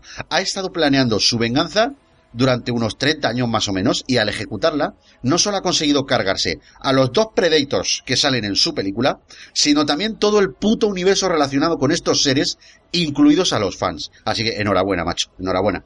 O sea... Bravo. Ra. Mira, el único castigo, se me ocurre que el único castigo que verdaderamente podría eh, los fans de Predator aplicarle a este señor es sentarlo en una butaca y obligarle a ver su película. Ya está. Qué crueldad. Me, me he quedado a gusto, tío. Ya. me he quedado a gusto. A lo mejor puedes decir, bueno, yo con esto tiro para adelante. No, hombre, la... Mira la foto que ha puesto. Sí, la acabo de ver. es, Hostia. es la del director, ¿no? Que decías tú. Encontré una foto suya. Predator. Hostia, hostia puta. Por el amor de una cerda. No, sí, la, verdad es que, que tienes razón, tío.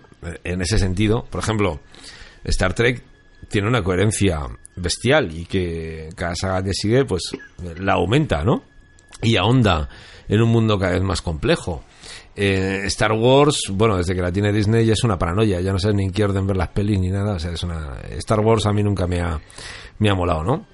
Pero, sin embargo, pues hay otras sagas, yo que sé, Galáctica, etcétera, etcétera, que, que- que sí que tienen un, un- hilo conductor, efectivamente, que te permite mm, una continuidad, ¿no? En este caso, en esta peli no la hay. O sea, como bien dices, es, es una disrupción completa. Hay personajes que se parecen a los de otras películas, pero yo no veo ahí un- una digna continuación de, de lo que se ha dicho anteriormente en otras eh, en la saga, ¿no? Y, y aún así, incluso con cosas tan frikis como el híbrido este de un alien con un predator, que ya, ya me crujió a mí cuando lo vi en su momento, ¿sabes? Y no me acaba de convencer. Porque Alien es Alien, o sea, no- yo creo que con Predator mezclar esos dos términos también es un poco una hibridación bastarda. Es decir, yo, yo soy un poco más viejo que tú y nací con Alien antes de que existiera Predator. Y Alien es eh, para mí el, el primero, no, el primera, la primera saga de este tipo de películas que realmente tratan este tema de una manera potente, como luego Predator pretende hacer, ¿no? Pues sí, sí. La verdad es que, bueno, eh, es una de las cositas por las que esta película la ha hecho por tierra, porque es que es la que no cuadra. Tú ves las demás películas de la saga y esta es la que no cuadra, la que, la que no sabes muy bien por dónde cogerla, la que no sabes muy bien si, vale, entonces todo lo que me han contado antes eh, lo desecho. Y yo creo que es que ni siquiera viendo esta película de cero, sin haber visto las anteriores, no creo ni siquiera que llegase a gustar. Por otro, por otro punto que os comenté antes, y es eh, el abuso del CGI. ¿Os acordáis del símil que hice con los esteroides de los culturistas? Bueno, pues concretamente a mí me chirría con el Predator Supremo este, ¿no? El Depredador Supremo. Eh, yo entiendo que en el cine, eh, al igual que con la tecnología, se evoluciona. El aspecto tecnológico, pues, tenemos que enorgullecernos, ¿no? De que, de que cada vez es más técnico, cada vez eh, es mejor, va mejorando, ¿no? Tú no, no me puedes comparar, precisamente, eh, y Luis se va a enfadar en cuanto lo mencione, porque es un vengador, pero tú no me puedes comparar en la pantalla a Hulk de Lu Ferriño con el de los Vengadores, porque el de ahora, joder, no sé, es, como que está mucho más en consonancia con los cómics, está mucho más logrado, ¿no? Y es mucho más potente. Aunque nosotros tenemos ese elemento nostálgico que, que hace que Lu Ferriño, pues, nos, o sea, no lo desechemos porque forma parte de nosotros, de alguna manera. Entonces no lo podemos desechar así por las buenas. Pero sin embargo aquí no es el caso. Aquí, eh, esto del, del CGI, yo creo que no hay color. En esta película no lo veo porque en la misma película tienes a- a- al Predator, ¿no? De toda la vida, ¿no? Al, ra- al random, que sabes que es orgánico. Esto es normal porque es que date cuenta que no es ni más ni menos que un hombre metido dentro de un traje, con unas prótesis y un maquillaje y tal. Sí. Entonces este señor está intera- interactuando con otros actores y es lo que también ha funcionado en otras cinco películas, que es lo que esperas ver en esta. O sea, una consonancia, una, la forma de moverse, la forma eh, que tiene el Predator. Tú reconoces al Predator en cada una de las películas porque más o menos tú puedes vislumbrarlo, lo puedes localizar, tú lo ves y lo localizas y evidentemente lo, lo asimilas con el resto de la saga. Entonces, aquí esto pues tampoco pega. Esta hibridación que, que es el Predator Supremo y sus movimientos no pegan, tío. Esa forma tan exagerada que tiene denota que eso es ordenador, eso es CGI, eso son infografías. Eh, ahí no hay nada, tío. No, no hay nada, no hay un ser, no hay un actor o, un tío metido dentro de un traje no hay nada con lo que los actores ahí están interactuando. Y es tan artificial que hace que la peli no tenga alma. O sea, la primera escena de, ¿sabes? Cuando, cuando se estrella la nave y sale ahí el Predator camuflado. Bueno, pues el Predator camuflado, o sea, eso es un, es- eso canta por soleares, tío, que eso es ordenador. Y a mí eso no me gustó. No creo que, no creo que ahí eh, la tecnología jugase un papel a favor, porque canta muchísimo. Yo creo, mira, la primera película de la saga Tron, la del 82, eh, ¿os acordáis de ella, no? La vi en el cine, tío, sí. Vale, pues esa película tiene más alma que Predator de 2018. Pese a que tiene muchos menos recursos tecnológicos, ¿vale? Los ojos de, volviendo a la saga, los ojos del, del depredador original, de la peli de Schwarzenegger, de la segunda parte, incluso de la de Robert Rodríguez y Alien vs Predator, los ojos de los Predators, ¿no? Esos ojos tienen alma. Tienen alma. Hay un actor dentro. Los ojos del Predator Supremo este de 2018, eso es un puto videojuego, amigo y canta muchísimo, ¿vale? Desde que entra además en escena esta, el Predator Supremo en la película, la película cae en picado. La película va de mal en peor. Y aquí, y aquí os quiero eh, comentar lo que es el desarrollo de una película. Aquello que te deja entrever John de eh, comienzo, nudo, desenlace y tal. Eh, ¿Vosotros sabéis dónde se sitúa el clímax de una película? ¿De qué tipo de cine hablamos? Eh, no, del porno no, porque está por doquier. Yo no he dicho nada, mente sucia, ¿ves? Como estás, pa- estás hecho polvo, Sí, tío. bueno, pero ya, eh, vamos a ver, tío, yo eh, una, vez, pa' una vez que Oscar estaba siendo limpio. estoy podrido de porno, tío, eso no es ningún misterio. Pero, a ver, el- el- os lo pregunto porque mucha gente confunde el clímax de una película con el final. No, no tiene nada que ver. Y eso es, no es lo mismo, no es lo mismo. Entonces, no es lo mismo el clímax de una película que el final de una película, que el nudo, que el desarrollo, el desenlace, tal. Pero yo tengo la suerte de que aquí al lado de donde vivo, bueno, al lado, a unos 60 kilómetros de donde yo vivo, eh, tengo Salamanca. Salamanca es una ciudad universitaria donde, entre otras cosas y entre mucha gente, aquí estudió Rodrigo Cortés. Rodrigo Cortés, aparte de ese maravilloso podcast que tiene, eh, del cual no voy a hacer publicidad porque, joder, si la hago, pues me gustaría que Rodrigo Cortés, que seguro que tiene más pasta que yo, pues me abonase algo. Y entonces yo sí le hago publicidad. Pero todos sabemos que es un gran director de cine, de, de un orgullo nacional, de lo mejorcito que hay aquí en España.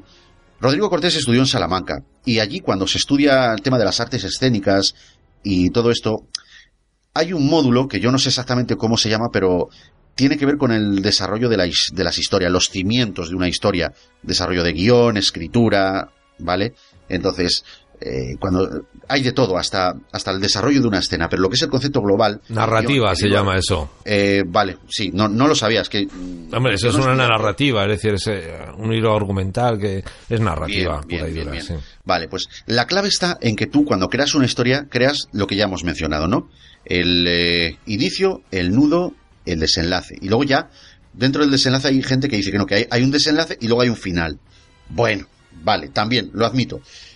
El clímax de una película es el punto álgido donde, donde se sitúa, digamos, el máximo exponente de lo que ahora llamamos hype, que es la expectación del espectador, donde, donde tú pones ahí el punto más alto de lo que estás viendo. Mira, la película original, en una hora de película, en una hora de película, el señor John McTiernan ha conseguido hacer un increscendo en lo que es el nivel de expectación.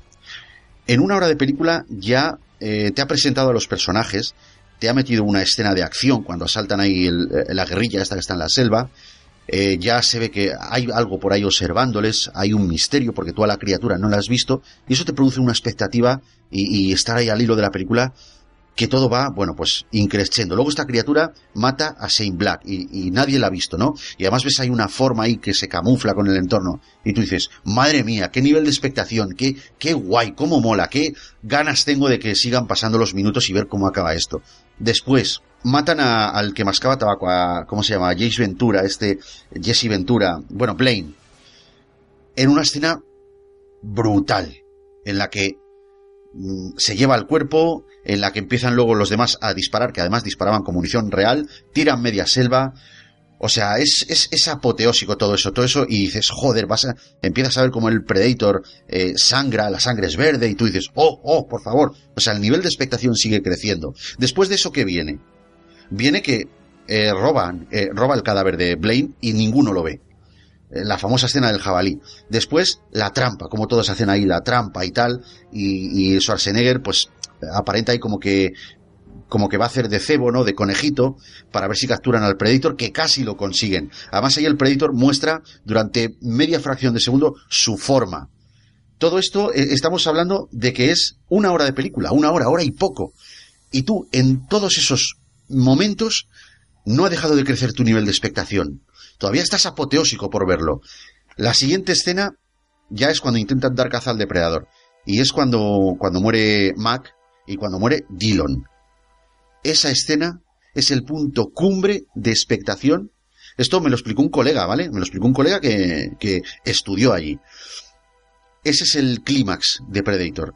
Es el punto más alto. O sea, si, si nosotros tuviésemos una gráfica en la que en el eje vertical tuviésemos la expectación y en la horizontal el minutaje de la película, esa escena sería el punto cumbre. A partir de ahí desciende el ritmo de la película. Desciende, pero ojo, el ritmo, no la calidad.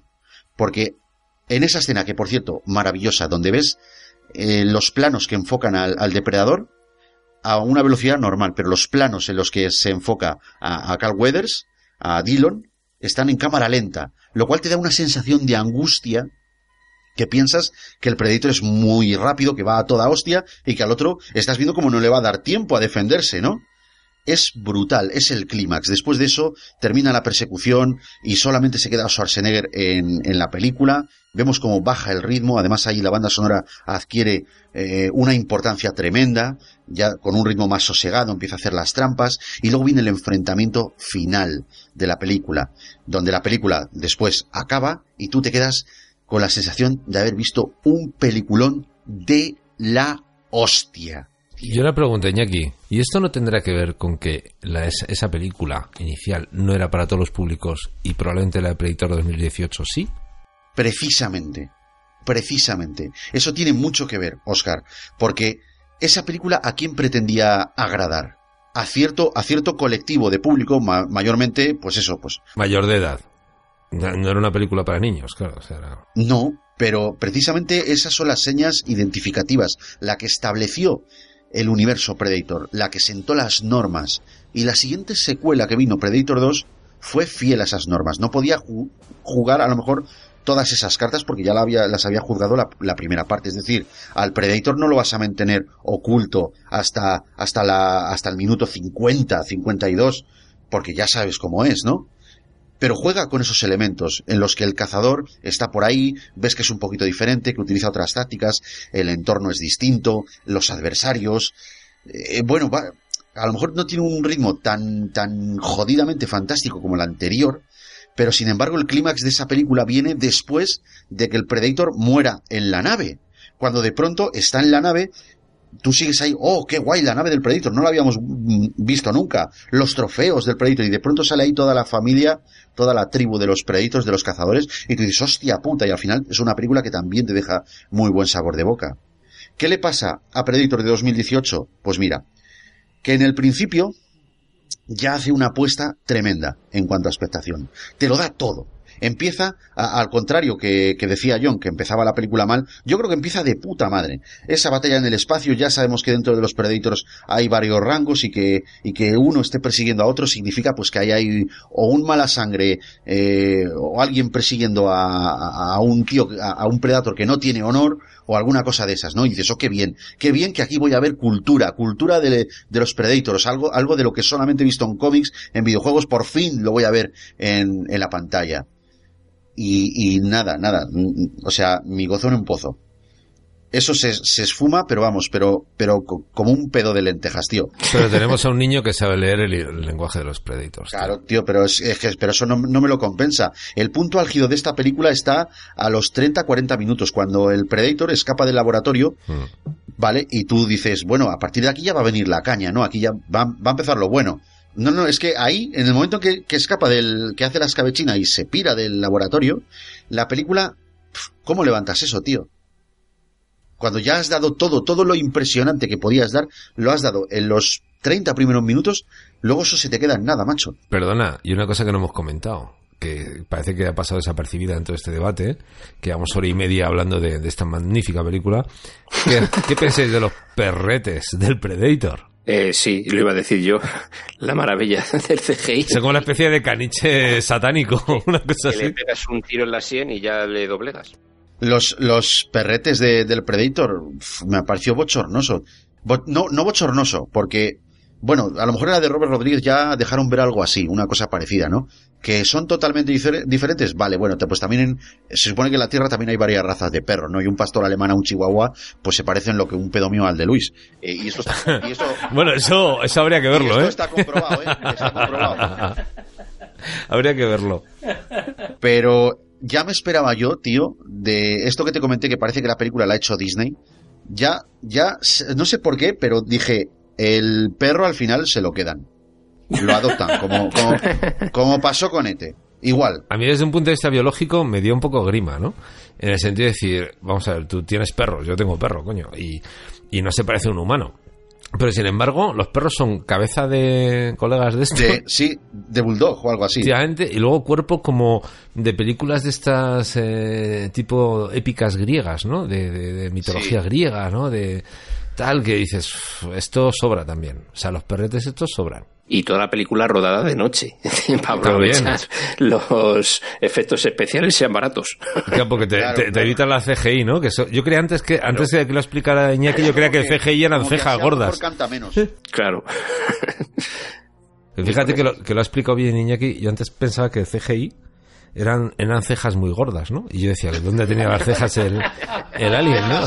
Cejas increíbles. Exactamente, pero al final ya he entendido de qué iba eso. Pues bueno, y otra cosa que comentabas, Oscar, lo de demasiado público al que complacer. Esto es otra cosa que apunté antes, ¿no? Cuando, cuando te expuse ahí, eh, pues todos los motivos por los que creo que esta película no funciona. Y es que aquí la calificación por edades juega un papel muy importante en la calidad de la película. Por el siguiente motivo.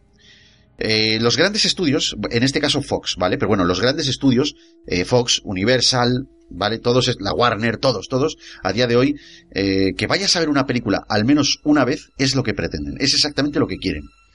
Aunque la película no te guste, eso es lo de menos. Lo importante es que tú pagues la entrada. Es triste, pero es así. Cada vez se piensa menos en, pues en el público, en los que disfrutamos del cine y por supuesto, ni que decir tiene que en los que luego nos compramos películas, ¿no? En formato doméstico. Las- los grandes estudios por el formato doméstico yo creo que cada vez apuestan menos. Entonces, ¿qué hacen? Eh, Bueno, eh, realizan esa labor de estudio, ¿no? En base a las famosas estadísticas que yo tanto asco le tengo. Y así es como piensan las cabezas de estos ejecutivos. Dicen, o sea, si hago una película de extraterrestres con acción, tiros, naves espaciales, etcétera, ¿quién, quién la va a ver? Los hombres, ¿no? Oscar, en eso estamos de acuerdo, ¿no? Bueno, Es- concretamente- estamos, estamos de acuerdo, yo soy muy macho y las veo todas. Eh, ahí, eso ahí, es. eso, es, ahí estamos, vamos. Ya, ya, ya faltaba Carmen de Mairena. Ay, Carmen Marina. Venga, dale. Yo soy esa. Para que por la cosa tíos a los hombres. Aunque sacó el pirolo. Ay. Claro, pues, Sí. Haciendo mención a una frase de Carmen de Mairena, pues eso, a mí no me des amor, dame carne. En, e- Eh, en esta película, pues yo, como, como macho alfa que soy, lomo plateado, tío, pues eh, sí, pues es lo que quiero, pero bueno, aquí dicen, vale, pues ya sabemos que los hombres van a ir a ver Predator, vale, bien, maravilloso, maravilloso, vale, pero claro, las grandes ganancias con todas sus estadísticas y tal, dicen, bueno, oye, y si entre los protagonistas meto mujeres, o sea, una o varias mujeres, al menos una, ¿vale? Cuyo peso dentro de dentro del elenco esté mejor situado que el del resto de los hombres, es decir, que dure hasta el final esta tía.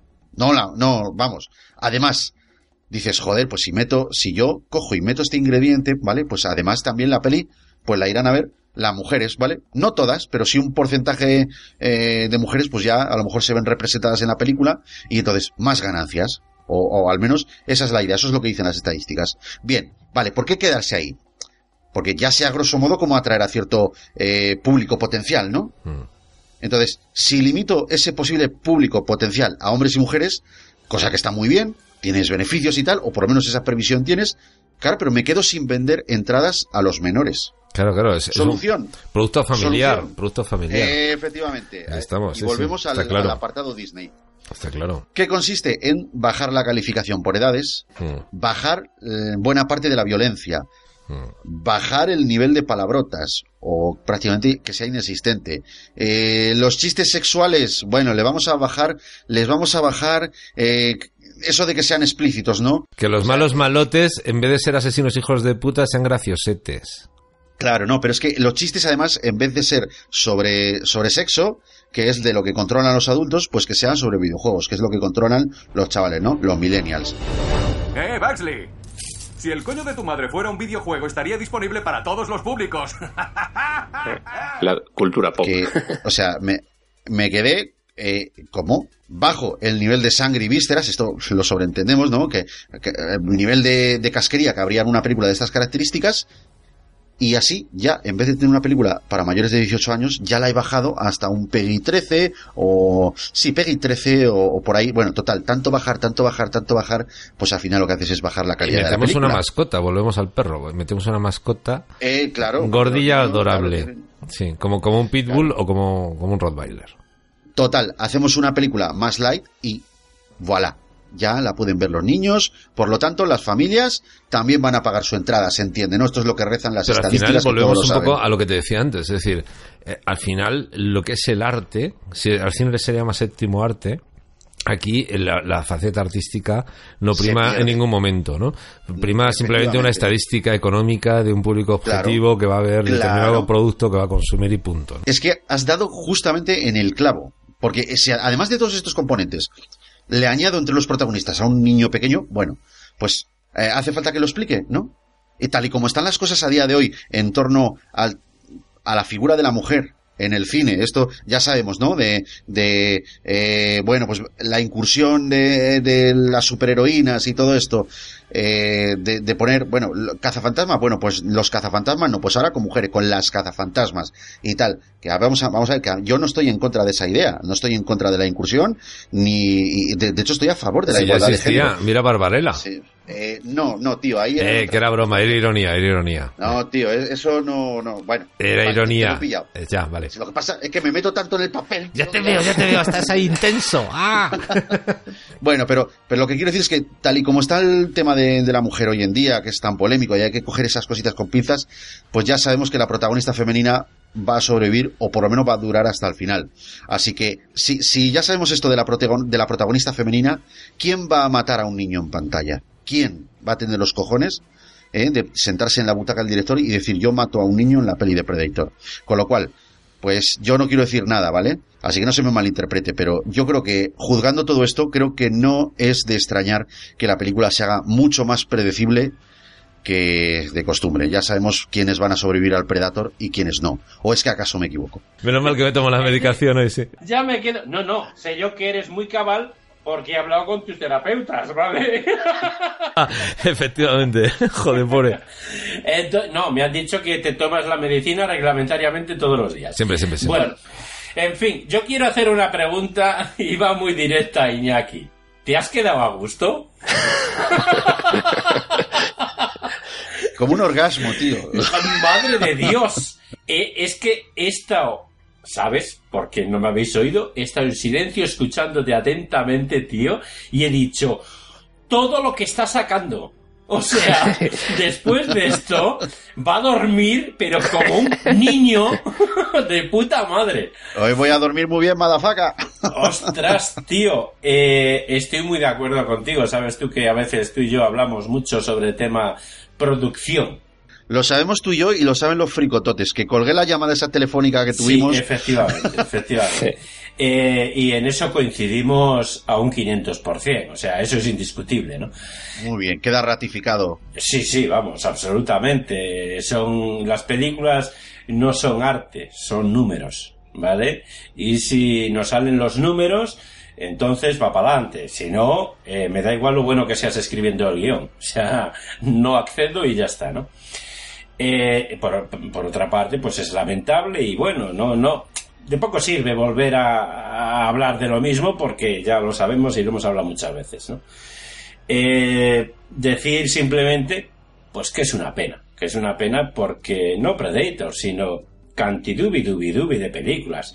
Pierden calidad, pierden esencia, sobre todo esencia, y eso, pues, pues es lamentable porque el arte ya deja de ser arte.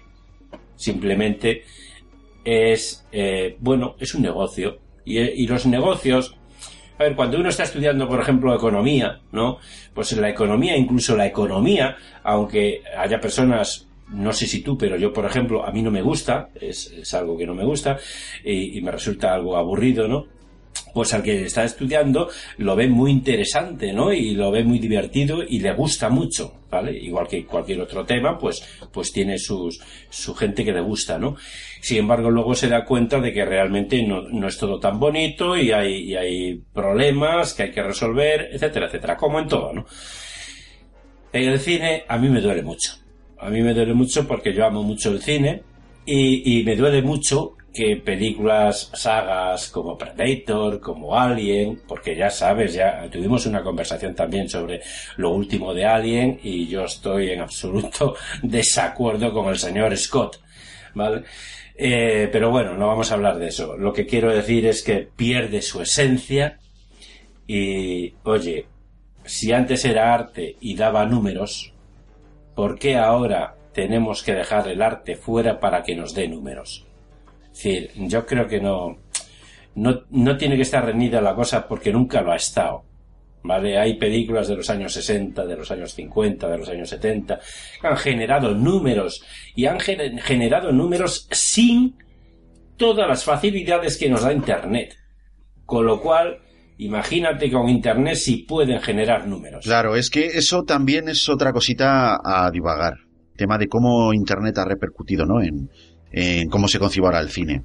Porque sí es verdad que hay empresas que se han logrado adaptar y apostar por el streaming y tal para el tema de, bueno, combatir un poquito todo ese daño que estaba haciendo la piratería, pero que también es, o sea, la piratería también es consecuencia de, de cierto abuso por parte de las distribuidoras. O sea, es que esto es la pescadilla que se muerde la cola. Pero sin embargo, Sí, sí. lo, lo que sí quisiera es mandarle un mensaje, ¿no? A estos señores ejecutivos, un poquito abogando desde, desde la posición que yo ocupo en este mundo, que soy el consumidor final, pero soy el consumidor que compra las películas, que se va al videoclub todavía alquilar eh, los Blu-rays, los DVDs, el que compra las películas y se gasta sus 30 pavos, sus 40 pavos en una edición especial si es que la película me ha gustado. Y, y también, como no, pues el que paga la entrada de cine. Fíjate, acabo de comprar, eh, ayer compré dos entradas para el día 28 de este mes, volver a ver Matrix, tío. La del 99, en la remasterización en 4K, que, que por cierto también la tengo. La tengo, tío, la tengo en mi estantería, que me la he comprado y además voy a verla al cine. Joder, yo creo que ocupo una posición eh, bastante fundamental y me creo con el derecho de quejarme un poquito cuando lo que producen no me gusta. Sí, pero en este aspecto, en este aspecto tengo que ser el abogado del diablo. Ya lo sé. y, y- y decir que ese, porden- ese porcentaje que se llama Iñaki Sánchez, ¿vale? Ese porcentaje es mínimo. Yo no creo que sea un gran porcentaje. Claro, pero tío, ¿tú no crees que si hiciesen mejores películas obtendrían mayores beneficios? Joder, es que es de cajón, tío. Esto siempre ha funcionado así. Los actores y actrices eh, estrellas eh, no se valoran por el nombre. Es decir, vamos a ver, por ejemplo, eh, hace un par de años o tres años por ahí estuve mirando una, una estadística, ¿vale? Y lo primero que valora la productora es del dinero que yo invierto en una Charlize Theron, ¿vale? Es decir, por cada dólar que yo invierto en Charlize Theron, cuánto me reporta ella. Eh, teniendo en cuenta eso, Charlize Theron, mm, por decir algo, por cada dólar creo que eran 10 dólares que reportaba, ¿vale? Eh, es una de las más de las más valoradas por el público, ¿no? Entonces, claro, mm, esa, esa actriz vende mucho, ¿vale? Entonces, con esa actriz, pues siempre se cuenta, ¿vale? Pero precisamente por eso. Pero mira, hay una cosa que yo creo que es muy determinante, ¿no? O sea, todos sabemos que el último emperador fue Oscar a la mejor película, ¿no? ¿Y cuál fue la mejor película, el Oscar a la mejor película hace tres años? Nadie se acuerda. Y esto es sintomático, porque no hay grandes películas. Hace tiempo. Muy de acuerdo. Y, muy de acuerdo. y- y eso yo creo que está clarísimo. O sea, La Misión, una gran película. Y eh, desde ese momento dejaron de haber grandes películas. Ya, ya cambió el modelo de mercado y cambió todo. Y, y- y ahora lo que tenemos son eh, mierdecillas. em, Productos, tío. Productos insufribles productos, no películas. que pasan de largo, ¿no? Y que pasan de largo, que tienen un, un recorrido tan corto como Twitter, ¿no? O como puede tener un mensaje en no sé qué. Y, que es todo fútil y, es, fugaz, ¿no? Y, el cine se ha metido en, en, en un berenjenal, el arte no es fugaz y el cine ya ha dejado de ser arte. Y esa es una cagada. Y, y es una pena, yo creo, para los consumidores que les gusta también esto como un modelo de arte, ¿no? A raíz de eso que acabas de decir, Oscar, quiero comentaros una anécdota. Cuando yo era más joven, porque también lo fui, eh, ¿Todavía te acuerdas? Eh, ¿Te acuerdas? Sí, ¡Abuela! Sí, todavía, todavía me acuerdo, macho. Vagamente, pero me acuerdo. Bueno, el caso es que yo todos los años me moría por ver la ceremonia de los Oscars. Casualmente, en España, el único medio que transmitía en directo la ceremonia de los Oscars era eh, Canal Plus. Pero yo, como vivía en un sitio fronterizo, yo veía la ceremonia de los Oscars a través de una cadena de televisión portuguesa que se llamaba SIC, S-I-C, eh, la cual, pues bueno, mm, veía la ceremonia, eh, yo entiendo el portugués y bueno, ahora a lo mejor ya no lo hablo, pero, pero entonces sí que lo hablaba y lo entendía y todo, y bueno, pues escuchaba, eh, lo escuchaba en inglés y en portugués al mismo tiempo, y, y veía la ceremonia de los Oscars, a no ser que estuviera trabajando y no pudiera, ¿no? Pero mm, siempre eh, mm, hacía todo lo que todo lo que podía por ver la ceremonia de los Oscars, ¿vale? Hace ya años que ni me preocupa la ceremonia de los Oscars. Iñaki sabe lo cinéfilo que yo soy, ¿eh? Es que tenemos aquí un claro ejemplo de, de la mierda de cine que se va produciendo a día de hoy. Yo quería decir a los señores ejecutivos, joder, que si van a producir una película que sigue la trama de una franquicia dirigida a una clase de público en concreto, pues que no nos vendan, ¿no? Que no quieran cambiarle las reglas del juego, porque van a perder al público al que va dirigida la saga, en este caso Predators. Lo que quiero decir es que no, o sea, nos van a perder porque lo que no pueden es convencer a millones de personas que llevan 30 años o más escuchando, por ejemplo, ACDC, de que ahora lo comercial es que ACDC hagan reggaetón, porque llega a más gente. Eso no funciona así. Eh, los productores pueden arriesgarse y, y, producir reggaetón, que nadie se lo va a impedir. Pero se lo tiene que hacer llegar a quien va dirigido, no a los fans de ACDC. Porque puede que el resultado no sea agradable. A los ejecutivos esto parece no importarles, porque, claro, ya hemos pagado la entrada del cine, ¿no? Que es lo que hablábamos la otra vez, Luis. Mm. Vamos a ver. Los señores que manejan las grandes productoras cinematográficas de Hollywood, los que tienen la pasta, los que están ahí, ¿no? Na- nadando como el tío Gélito en, en la piscina de los billetitos. El cine es arte, como acabas de decir, Oscar. El arte es cálido, el arte es personal, ¿no? Es una, con, una concepción de, de una visión de un equipo formado o encabezado a lo mejor por un director, en este caso. Entonces, no trata de agradar a todos los sectores de la sociedad. Esto es imposible. Claro. No pueden mm, pretender complacer a todas las personas que consumen películas con una sola producción. No. No, no, porque las personas, aunque tenemos una conciencia social mm, más o menos parecida, no pensamos de la misma manera. Y este es el, el principio, tío, de la diversidad de géneros en el cine, coño. A mí me gustaría mandar un mensaje a los productores desde, desde este podcast, ¿no? Eh, que, joder, queremos ver Predator la venganza. ¡Ya! De una puta vez. Yo todavía Coño. no he visto Predator en el espacio. Me vais a perdonar, pero estoy un poco hasta las narices de los remakes. O sea, el remake es algo que ya he visto. O sea, no tengo que ver otra refactura de algo que ya he visto previamente. Que hagan cosas nuevas. O sea, al final, el que ve cine, lo que quiere ver es sorpresa. A mí lo que me interesa es lo que no he visto antes, lo que me va a sorprender, la historia que todavía no, no me han narrado, ¿no? Ver una historia que me narran es lo mismo que hace Estados Unidos, por ejemplo, muchas pelis europeas, ¿no? Cojonudas, van y de repente hacen la misma peli en Estados Unidos. ¿Para qué? O sea, me parece, me parece insultante incluso, ¿no? Una, una aberración, en mi opinión. A mí, yo quiero que me cuenten siempre cosas nuevas, cosas que no conozco. Lo que ya he visto me aburre. Bueno, yo ahí siempre defiendo la producción que se hizo en, me parece que fue en Noruega, eh, Millennium, la trilogía esa tan fantástica. Pero lo- es- ese ejemplo, tío, ya lo teníamos con Vanilla Sky y con... Pero es una y mierda. Vanilla. Sky, comparado con la de Amenabar, a mí Vanilla Sky me parece un zurullo. A mí si el remake es bueno, no me importa. Cogiéndolo con pinzas con lo de Deadpool, el primer Deadpool que se ve creo que en el cine es con la película de Lobezno, en la primera, que de Deadpool tiene pues lo que yo de mandarín, absolutamente Sí. nada. Eh, Pero ves la película de Deadpool de esta última generación Y, y ese remake, no sé si llamarlo remake, sino mm, nueva película, eh, lo borda. Porque incluso yo creo que ni ellos esperan un éxito tan abrumador como tuvo la, la película. Claro que sí, la clave, la clave sabes cuál fue, John. Dime. Respetar al personaje. Exacto. No, vio- no violar el personaje, sino trasladarlo. Desde las viñetas del cómic hasta, bueno, pues hasta los límites que el cine te, te puede permitir.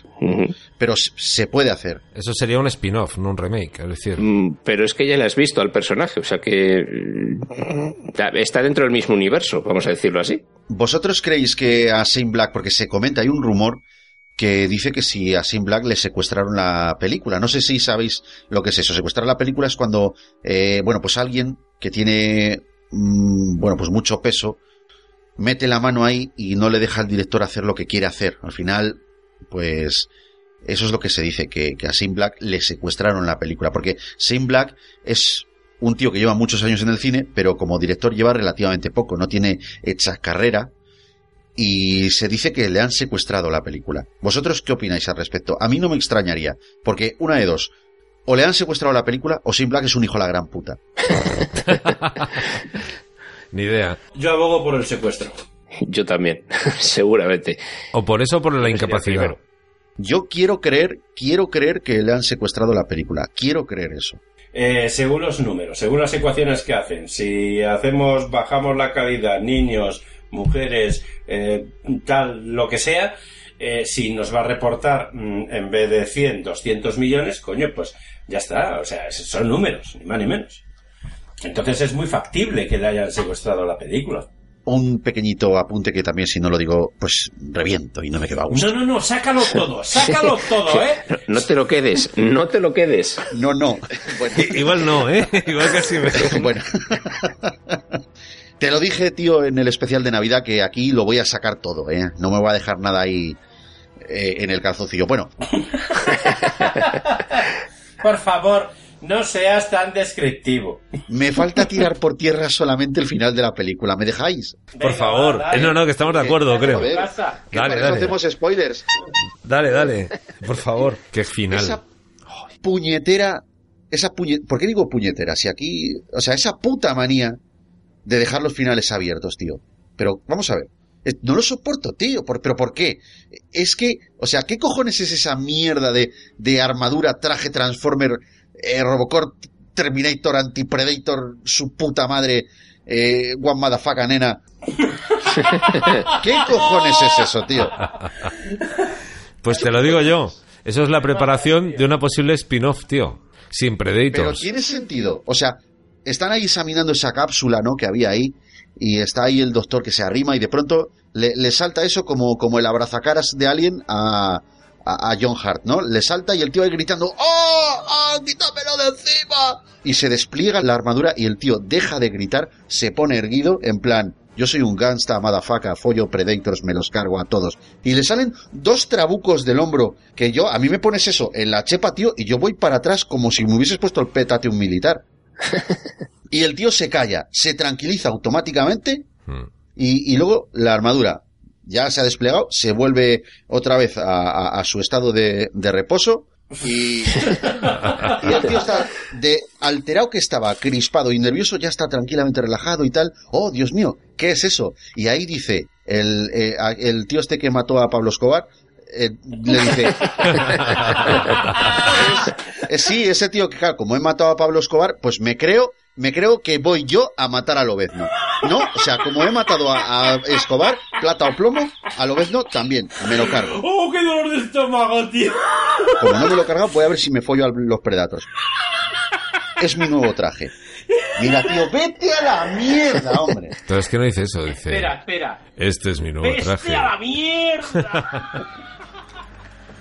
¿Qué demonios es eso? Es mi nuevo traje, colega. Espero que tengan de la talla 52. Lamentable.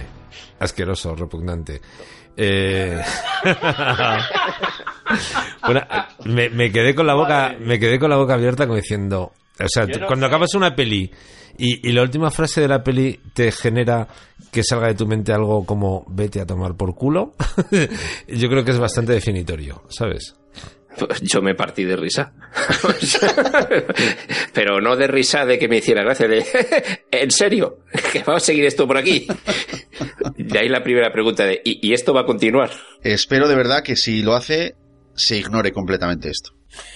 Yo quiero el planeta de los Predators. Insisto en esa idea argumental. Pues yo quiero, yo quiero La La Land por, hecho por Predators. Bueno, ya por pedir, ya por pedir, yo no, no voy a pedir que la próxima de Predator la haga Christopher Nolan, porque aunque me gustaría mucho, pues también soy consciente que vivo en la realidad. Y eso no espero verlo nunca. Pero sí que la próxima película, pues, joder, que sea un poquito más dirigida a los fans de la original. Porque es que eso no va a fallar. Si tú haces una película de Predator para complacer a la gente que vimos la de Schwarzenegger, no va a fallar. Es un tiro seguro. O sea, no se me ocurre, no se me ocurre ninguna, ninguna analogía no sexual, tío. No, yo. A ver, yo, te- yo tengo una pregunta. ¿Qué director escogeríais para la próxima película? Porque, no, oye, mm, no pensáis que no va a haber una próxima, porque va a haber una próxima. Te respondo con la sinceridad de mi corazón de fanático, lo que realmente me gustaría. Y creo que ya lo sabes. Y los fricototes también. Próximo director para película de Predator, Neil Blomkamp. Qué pesado eres con este hombre. Y a lo mejor hasta aciertas, ¿eh? Yo le daría una oportunidad a Carmen Machi. No, va, venga, mojate un poco, anda. Mi machi ya está escogida, coño. Joder, qué mal. No, pues eh, probablemente. ¿Quién hizo el primer Alien? Ridley Scott. ¿Sigue vivo? Eh, joder, hizo Covenant. Pero está ya, está, se le está yendo la pinza ya un poquito, ¿eh? Pues a ese. Hala, apaga y vámonos. No, en serio, es, es otro rollo, tío. Es, es otra manera de entender la ciencia ficción. Y yo creo que, que eso mola. Vuelvo otra vez, aunque sea un pesado, No, pero al Star Trek que están dando ahora en Netflix, ¿vale? El último Star Trek, que yo soy muy trekkie, y me parece que es un magnífico ejemplo de cómo, de cómo mejorar algo, tío. Y, y, y en el caso de Predators, o sea, por ejemplo, el rollo que tienen con los Klingon ahora en este Star Trek y la complejidad argumental que están teniendo y, y, y la seriedad, digamos, eh, de guion que están teniendo, creo que merece la pena y que es un buen ejemplo para hacer, para hacer una continuidad de este modelo de Predator del que estamos hablando, en el que queremos saber más de los Predators, ¿no? compro. Bien. John, ¿a qué director le encargarías de, de eso, que arreglase este desaguisado? Pues partiendo que nadie lo puede hacer peor. pues mira, los hermanos rusos. Me parece que estos podrían darle una vuelta. No sé, no lo creo, macho. Por eso digo que y ya puesto. Bueno, no, sí, sí, pero vamos, pero va, me, me parece muy válido. Una, una sugerencia más, si se me permite. También sería muy interesante ver un Predator hecho por Abbas Kiarostami. ¿Me puedes iluminar? El de El cielo nos llevará Festival Especial, eh, Premio Especial del Festival de Valladolid, que es una peli iraní, que es maravillosa, pero que es un coñazo que te cagas. Pero tiene una fotografía que te mueres, ¿sabes? Entonces, Abbas Kiarostami... Bueno, para el próximo programa eh, tenemos que buscar a ver si han hecho algo en Bollywood de Predator. Vale, seguro. Y en Turquía fijo que también. Oye, y como colofón final, ya para ir terminando un poquito, ya que al principio de la película, del programa, perdón, os pregunté... sí, os, ¿os importa si se me va un poco la pinza? No, pega, va. Ah, bien, bien, bien. Os posicionasteis, ¿no? Hacia una valoración positiva, negativa o neutral. Yo quiero que volváis a hacer lo mismo ahora, después de haber hablado, y que, John, tú te posiciones. ¿Cómo ves la película? ¿Sigue siendo la misma? ¿Mantienes tu opinión? Sí, neutro. Tiene, a ver, te vas cabreado del cine si la has pagado, eso es un hecho. Sí, a mí me ha pasado. Pero, pero bueno, eh, salvo que hagan algo en un futuro, cosa que no creo, esto viene a ser una película huevo para, para ver si puede mejorar lo inmejorable. Pero bueno, si no lo hacen, mm, es de estas películas mediocres que dices, pues, pues ya la he visto. Y ya la reemplazará la memoria otra peor. Tenemos aquí uno que se mantiene. Luis, ¿tú qué dices? Yo ya no quiero saber nada de Predator. Ya. No quiero saber nada. Ni la del 87, ni la del 90. Nada, fuera. Son todas unas mierdas. No, en serio, a ver, eh, sí es verdad, joder, es verdad, sí está claro que tiene muchas carencias, ¿no? Pero, pero, mira, yo se escojona. tiene muchas carencias, pero, pero yo me mantengo, tío. Creo que antes has dicho una cosa, eh, que si Predators ahora es mucho mejor que esta. Eh, yo creo que no, tío. Yo, yo es que no sé si es que le tengo mucha manía a Brody, pero, pero no, yo creo que, que, que sigue siendo Predators, sigue siendo lo que era. ¿Vale? Y yo creo que esta, bueno, si no, si bien es verdad que no es la del 87, mm, oye, pues está bien y se puede ver perfectamente. Bueno, y es más, fíjate, tú lo has visto dos veces. Imagínate. Hostia, eso, ese puñal. Provocarte tanto júbilo. O sea que no será tan mala cuando Iñaki la ha visto dos veces. Sí, eh, por- mira, porque tengo una obligación con los fricototes, tío. Por eso lo he visto dos veces. Sí, sí, excusas, Perdona, excusas. uh. Perdona, Iñaki. Perdona, ha caído el puñal sin la funda ni nada. Ah, tío, no, no quieras abrir ese melón que, que yo me debo, ¿eh? Mato gente yo por mis fricototes. En fin, Bueno, yo me mantengo. va, Te me mantienes. sí. Mira, me parece, me parece muy bien que tú hayas sabido, pese a que sabes que es una película que probablemente en calidad te pueda defraudar, no digo que lo haya hecho, ¿vale? Respecto de lo que puedas esperar de ella como fan, y hayas sabido, con todo y con eso, mm, tranquilamente disfrutarla, a mí me da envidia, ¿vale? Así que un puntito para ti, Luis, de verdad, te lo digo de corazón. Y esta vez hablando, hablando en serio, aunque sabes que me he partido mucho el culo. Eso me da envidia, tío. A ver, Así que espera, espera, déjame decir una cosa. Está claro, está claro que no es para sacártela y hacer el molinete. eh, esta te la debía, tío. Es que no podía evitarlo. no hemos, no hemos hablado hoy, hoy no hemos hablado de Nicolas Cage, ¿no? No, Pues ya está. Pero haría de Predator de puta madre, ¿eh? Porque es poco expresivo. Joder, ya te lo digo. Ya te digo bueno, yo. Vamos. Nicolas Cage hace bien lo que sea. Da igual. Oscar, ¿tú vas a cambiar de opinión o te vas a mantener ahí? Yo sigo pensando que es una película dece- decepcionante, absolutamente.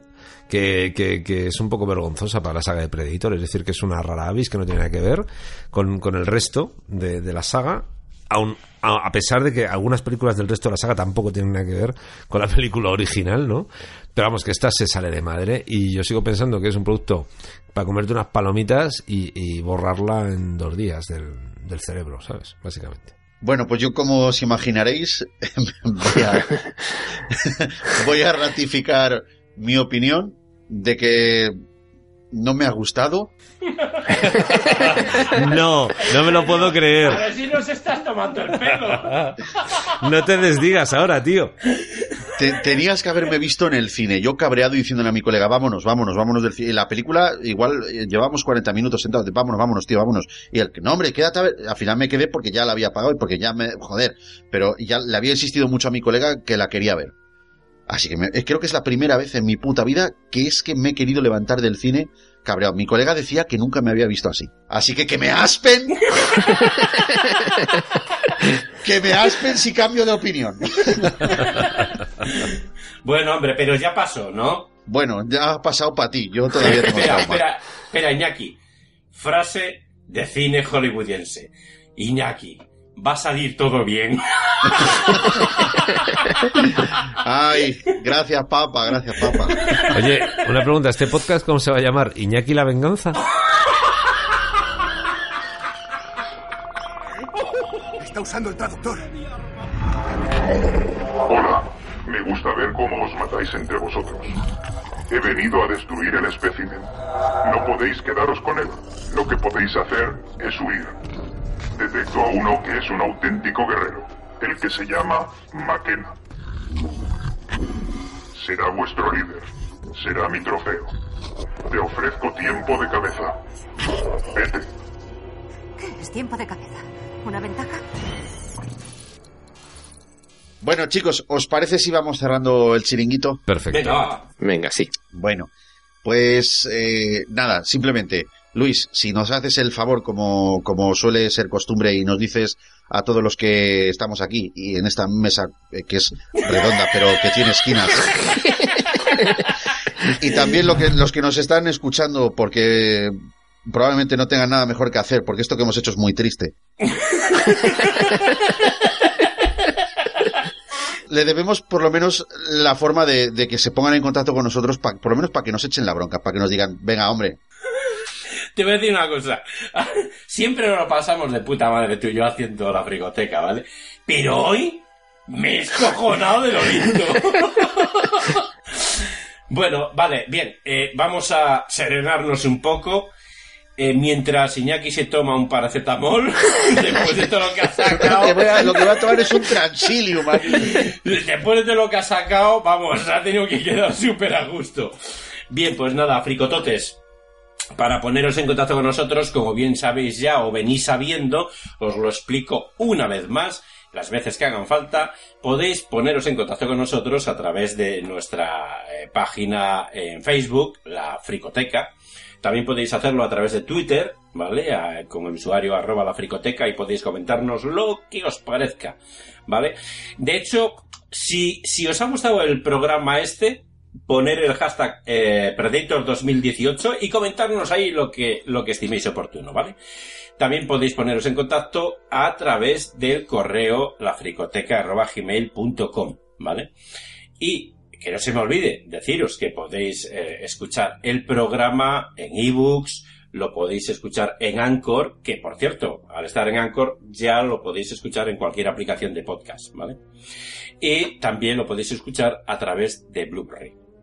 Y estas son las formas de poneros en contacto con nosotros y de escuchar este maravilloso podcast de cine que es La Fricoteca. Pues muchas gracias, señor. Qué bien se explica usted, de verdad. Si es que da gusto, tío. Bravo, soy, bravo. soy la polla, tío. Bueno, en fin, pues eh, Oscar, eh, colega, que muchísimas gracias por estar aquí otra vez con nosotros, que siempre es un placeraco. Y chico, que, que aquí repitas cuando quieras. Nada, nada, yo una hemorragia de placer eh, absoluta, en plan sangre fosforito Predator, ya sabéis. yo siempre encantado de estar con vosotros y pasar estos buenos ratos siempre que me invitéis, así que ya sabéis que somos colegas y disfruto esto muchísimo, tíos. Un besote. Pues muy bien, señor. John, tío, muchas gracias por haberte sumado, que para nosotros ha sido un placeraco, eh, sobre todo y una experiencia, porque eres el primer oyente oficial que, bueno, pues que, que viene a hacer el, el programa con nosotros. Yo espero que se anime a alguien más también y que cuando tú quieras repetir, amigo, pues esta es tu casa. Ay, mira, lo voy a decir como Brad Pitt. Me lo he pasado también, me lo han pagado de bien, que yo, vamos, ¿cómo no voy a repetir? Pues muy bien, chicos, muchas gracias por haber participado y nada, como digo siempre, yo soy Iñaki Sánchez y voy a dejar un pequeño avance antes de, de despedirme, que yo es que tengo mucha ganas ya de cerrar todo este tema del Predator ya, de los cojones, y os dejo un pequeño avance de lo que vamos a tratar en el próximo programa, así que un saludo a todos, espero que hayáis disfrutado mucho y hasta el próximo programa. Adiós. La Fricoteca. También disponible en supositorios. Su mal uso puede provocar amputaciones. Consulta a tu psicólogo antes de escucharlo. 日本でのリスナー、フリコテカを聞いてくれてありがとう。 Perdonadme. Soy Juan Ramírez Sánchez Villalobos, espadero mayor de Su Majestad Imperial el Rey Carlos I de España. Y estoy a tu servicio. Eres Conner MacLeod. Tal vez sí, tal vez. Eres Conner MacLeod, herido en combate y echado de tus tierras hace precisamente cinco años. Te esperábamos desde hace mucho tiempo. Dime, ¿qué es lo que pasa exactamente? Dímelo. ¿Por qué sale el sol por la mañana? ¿Por qué brillan las estrellas en la gran cortina de la noche? ¿Quién sabe? Lo único que sé es que hemos nacido diferentes a los demás. Todos te temerán. Querrán librarse de ti. Contigo se ha completado el número de los elegidos. Debes estar preparado para cuando llegue el duelo final.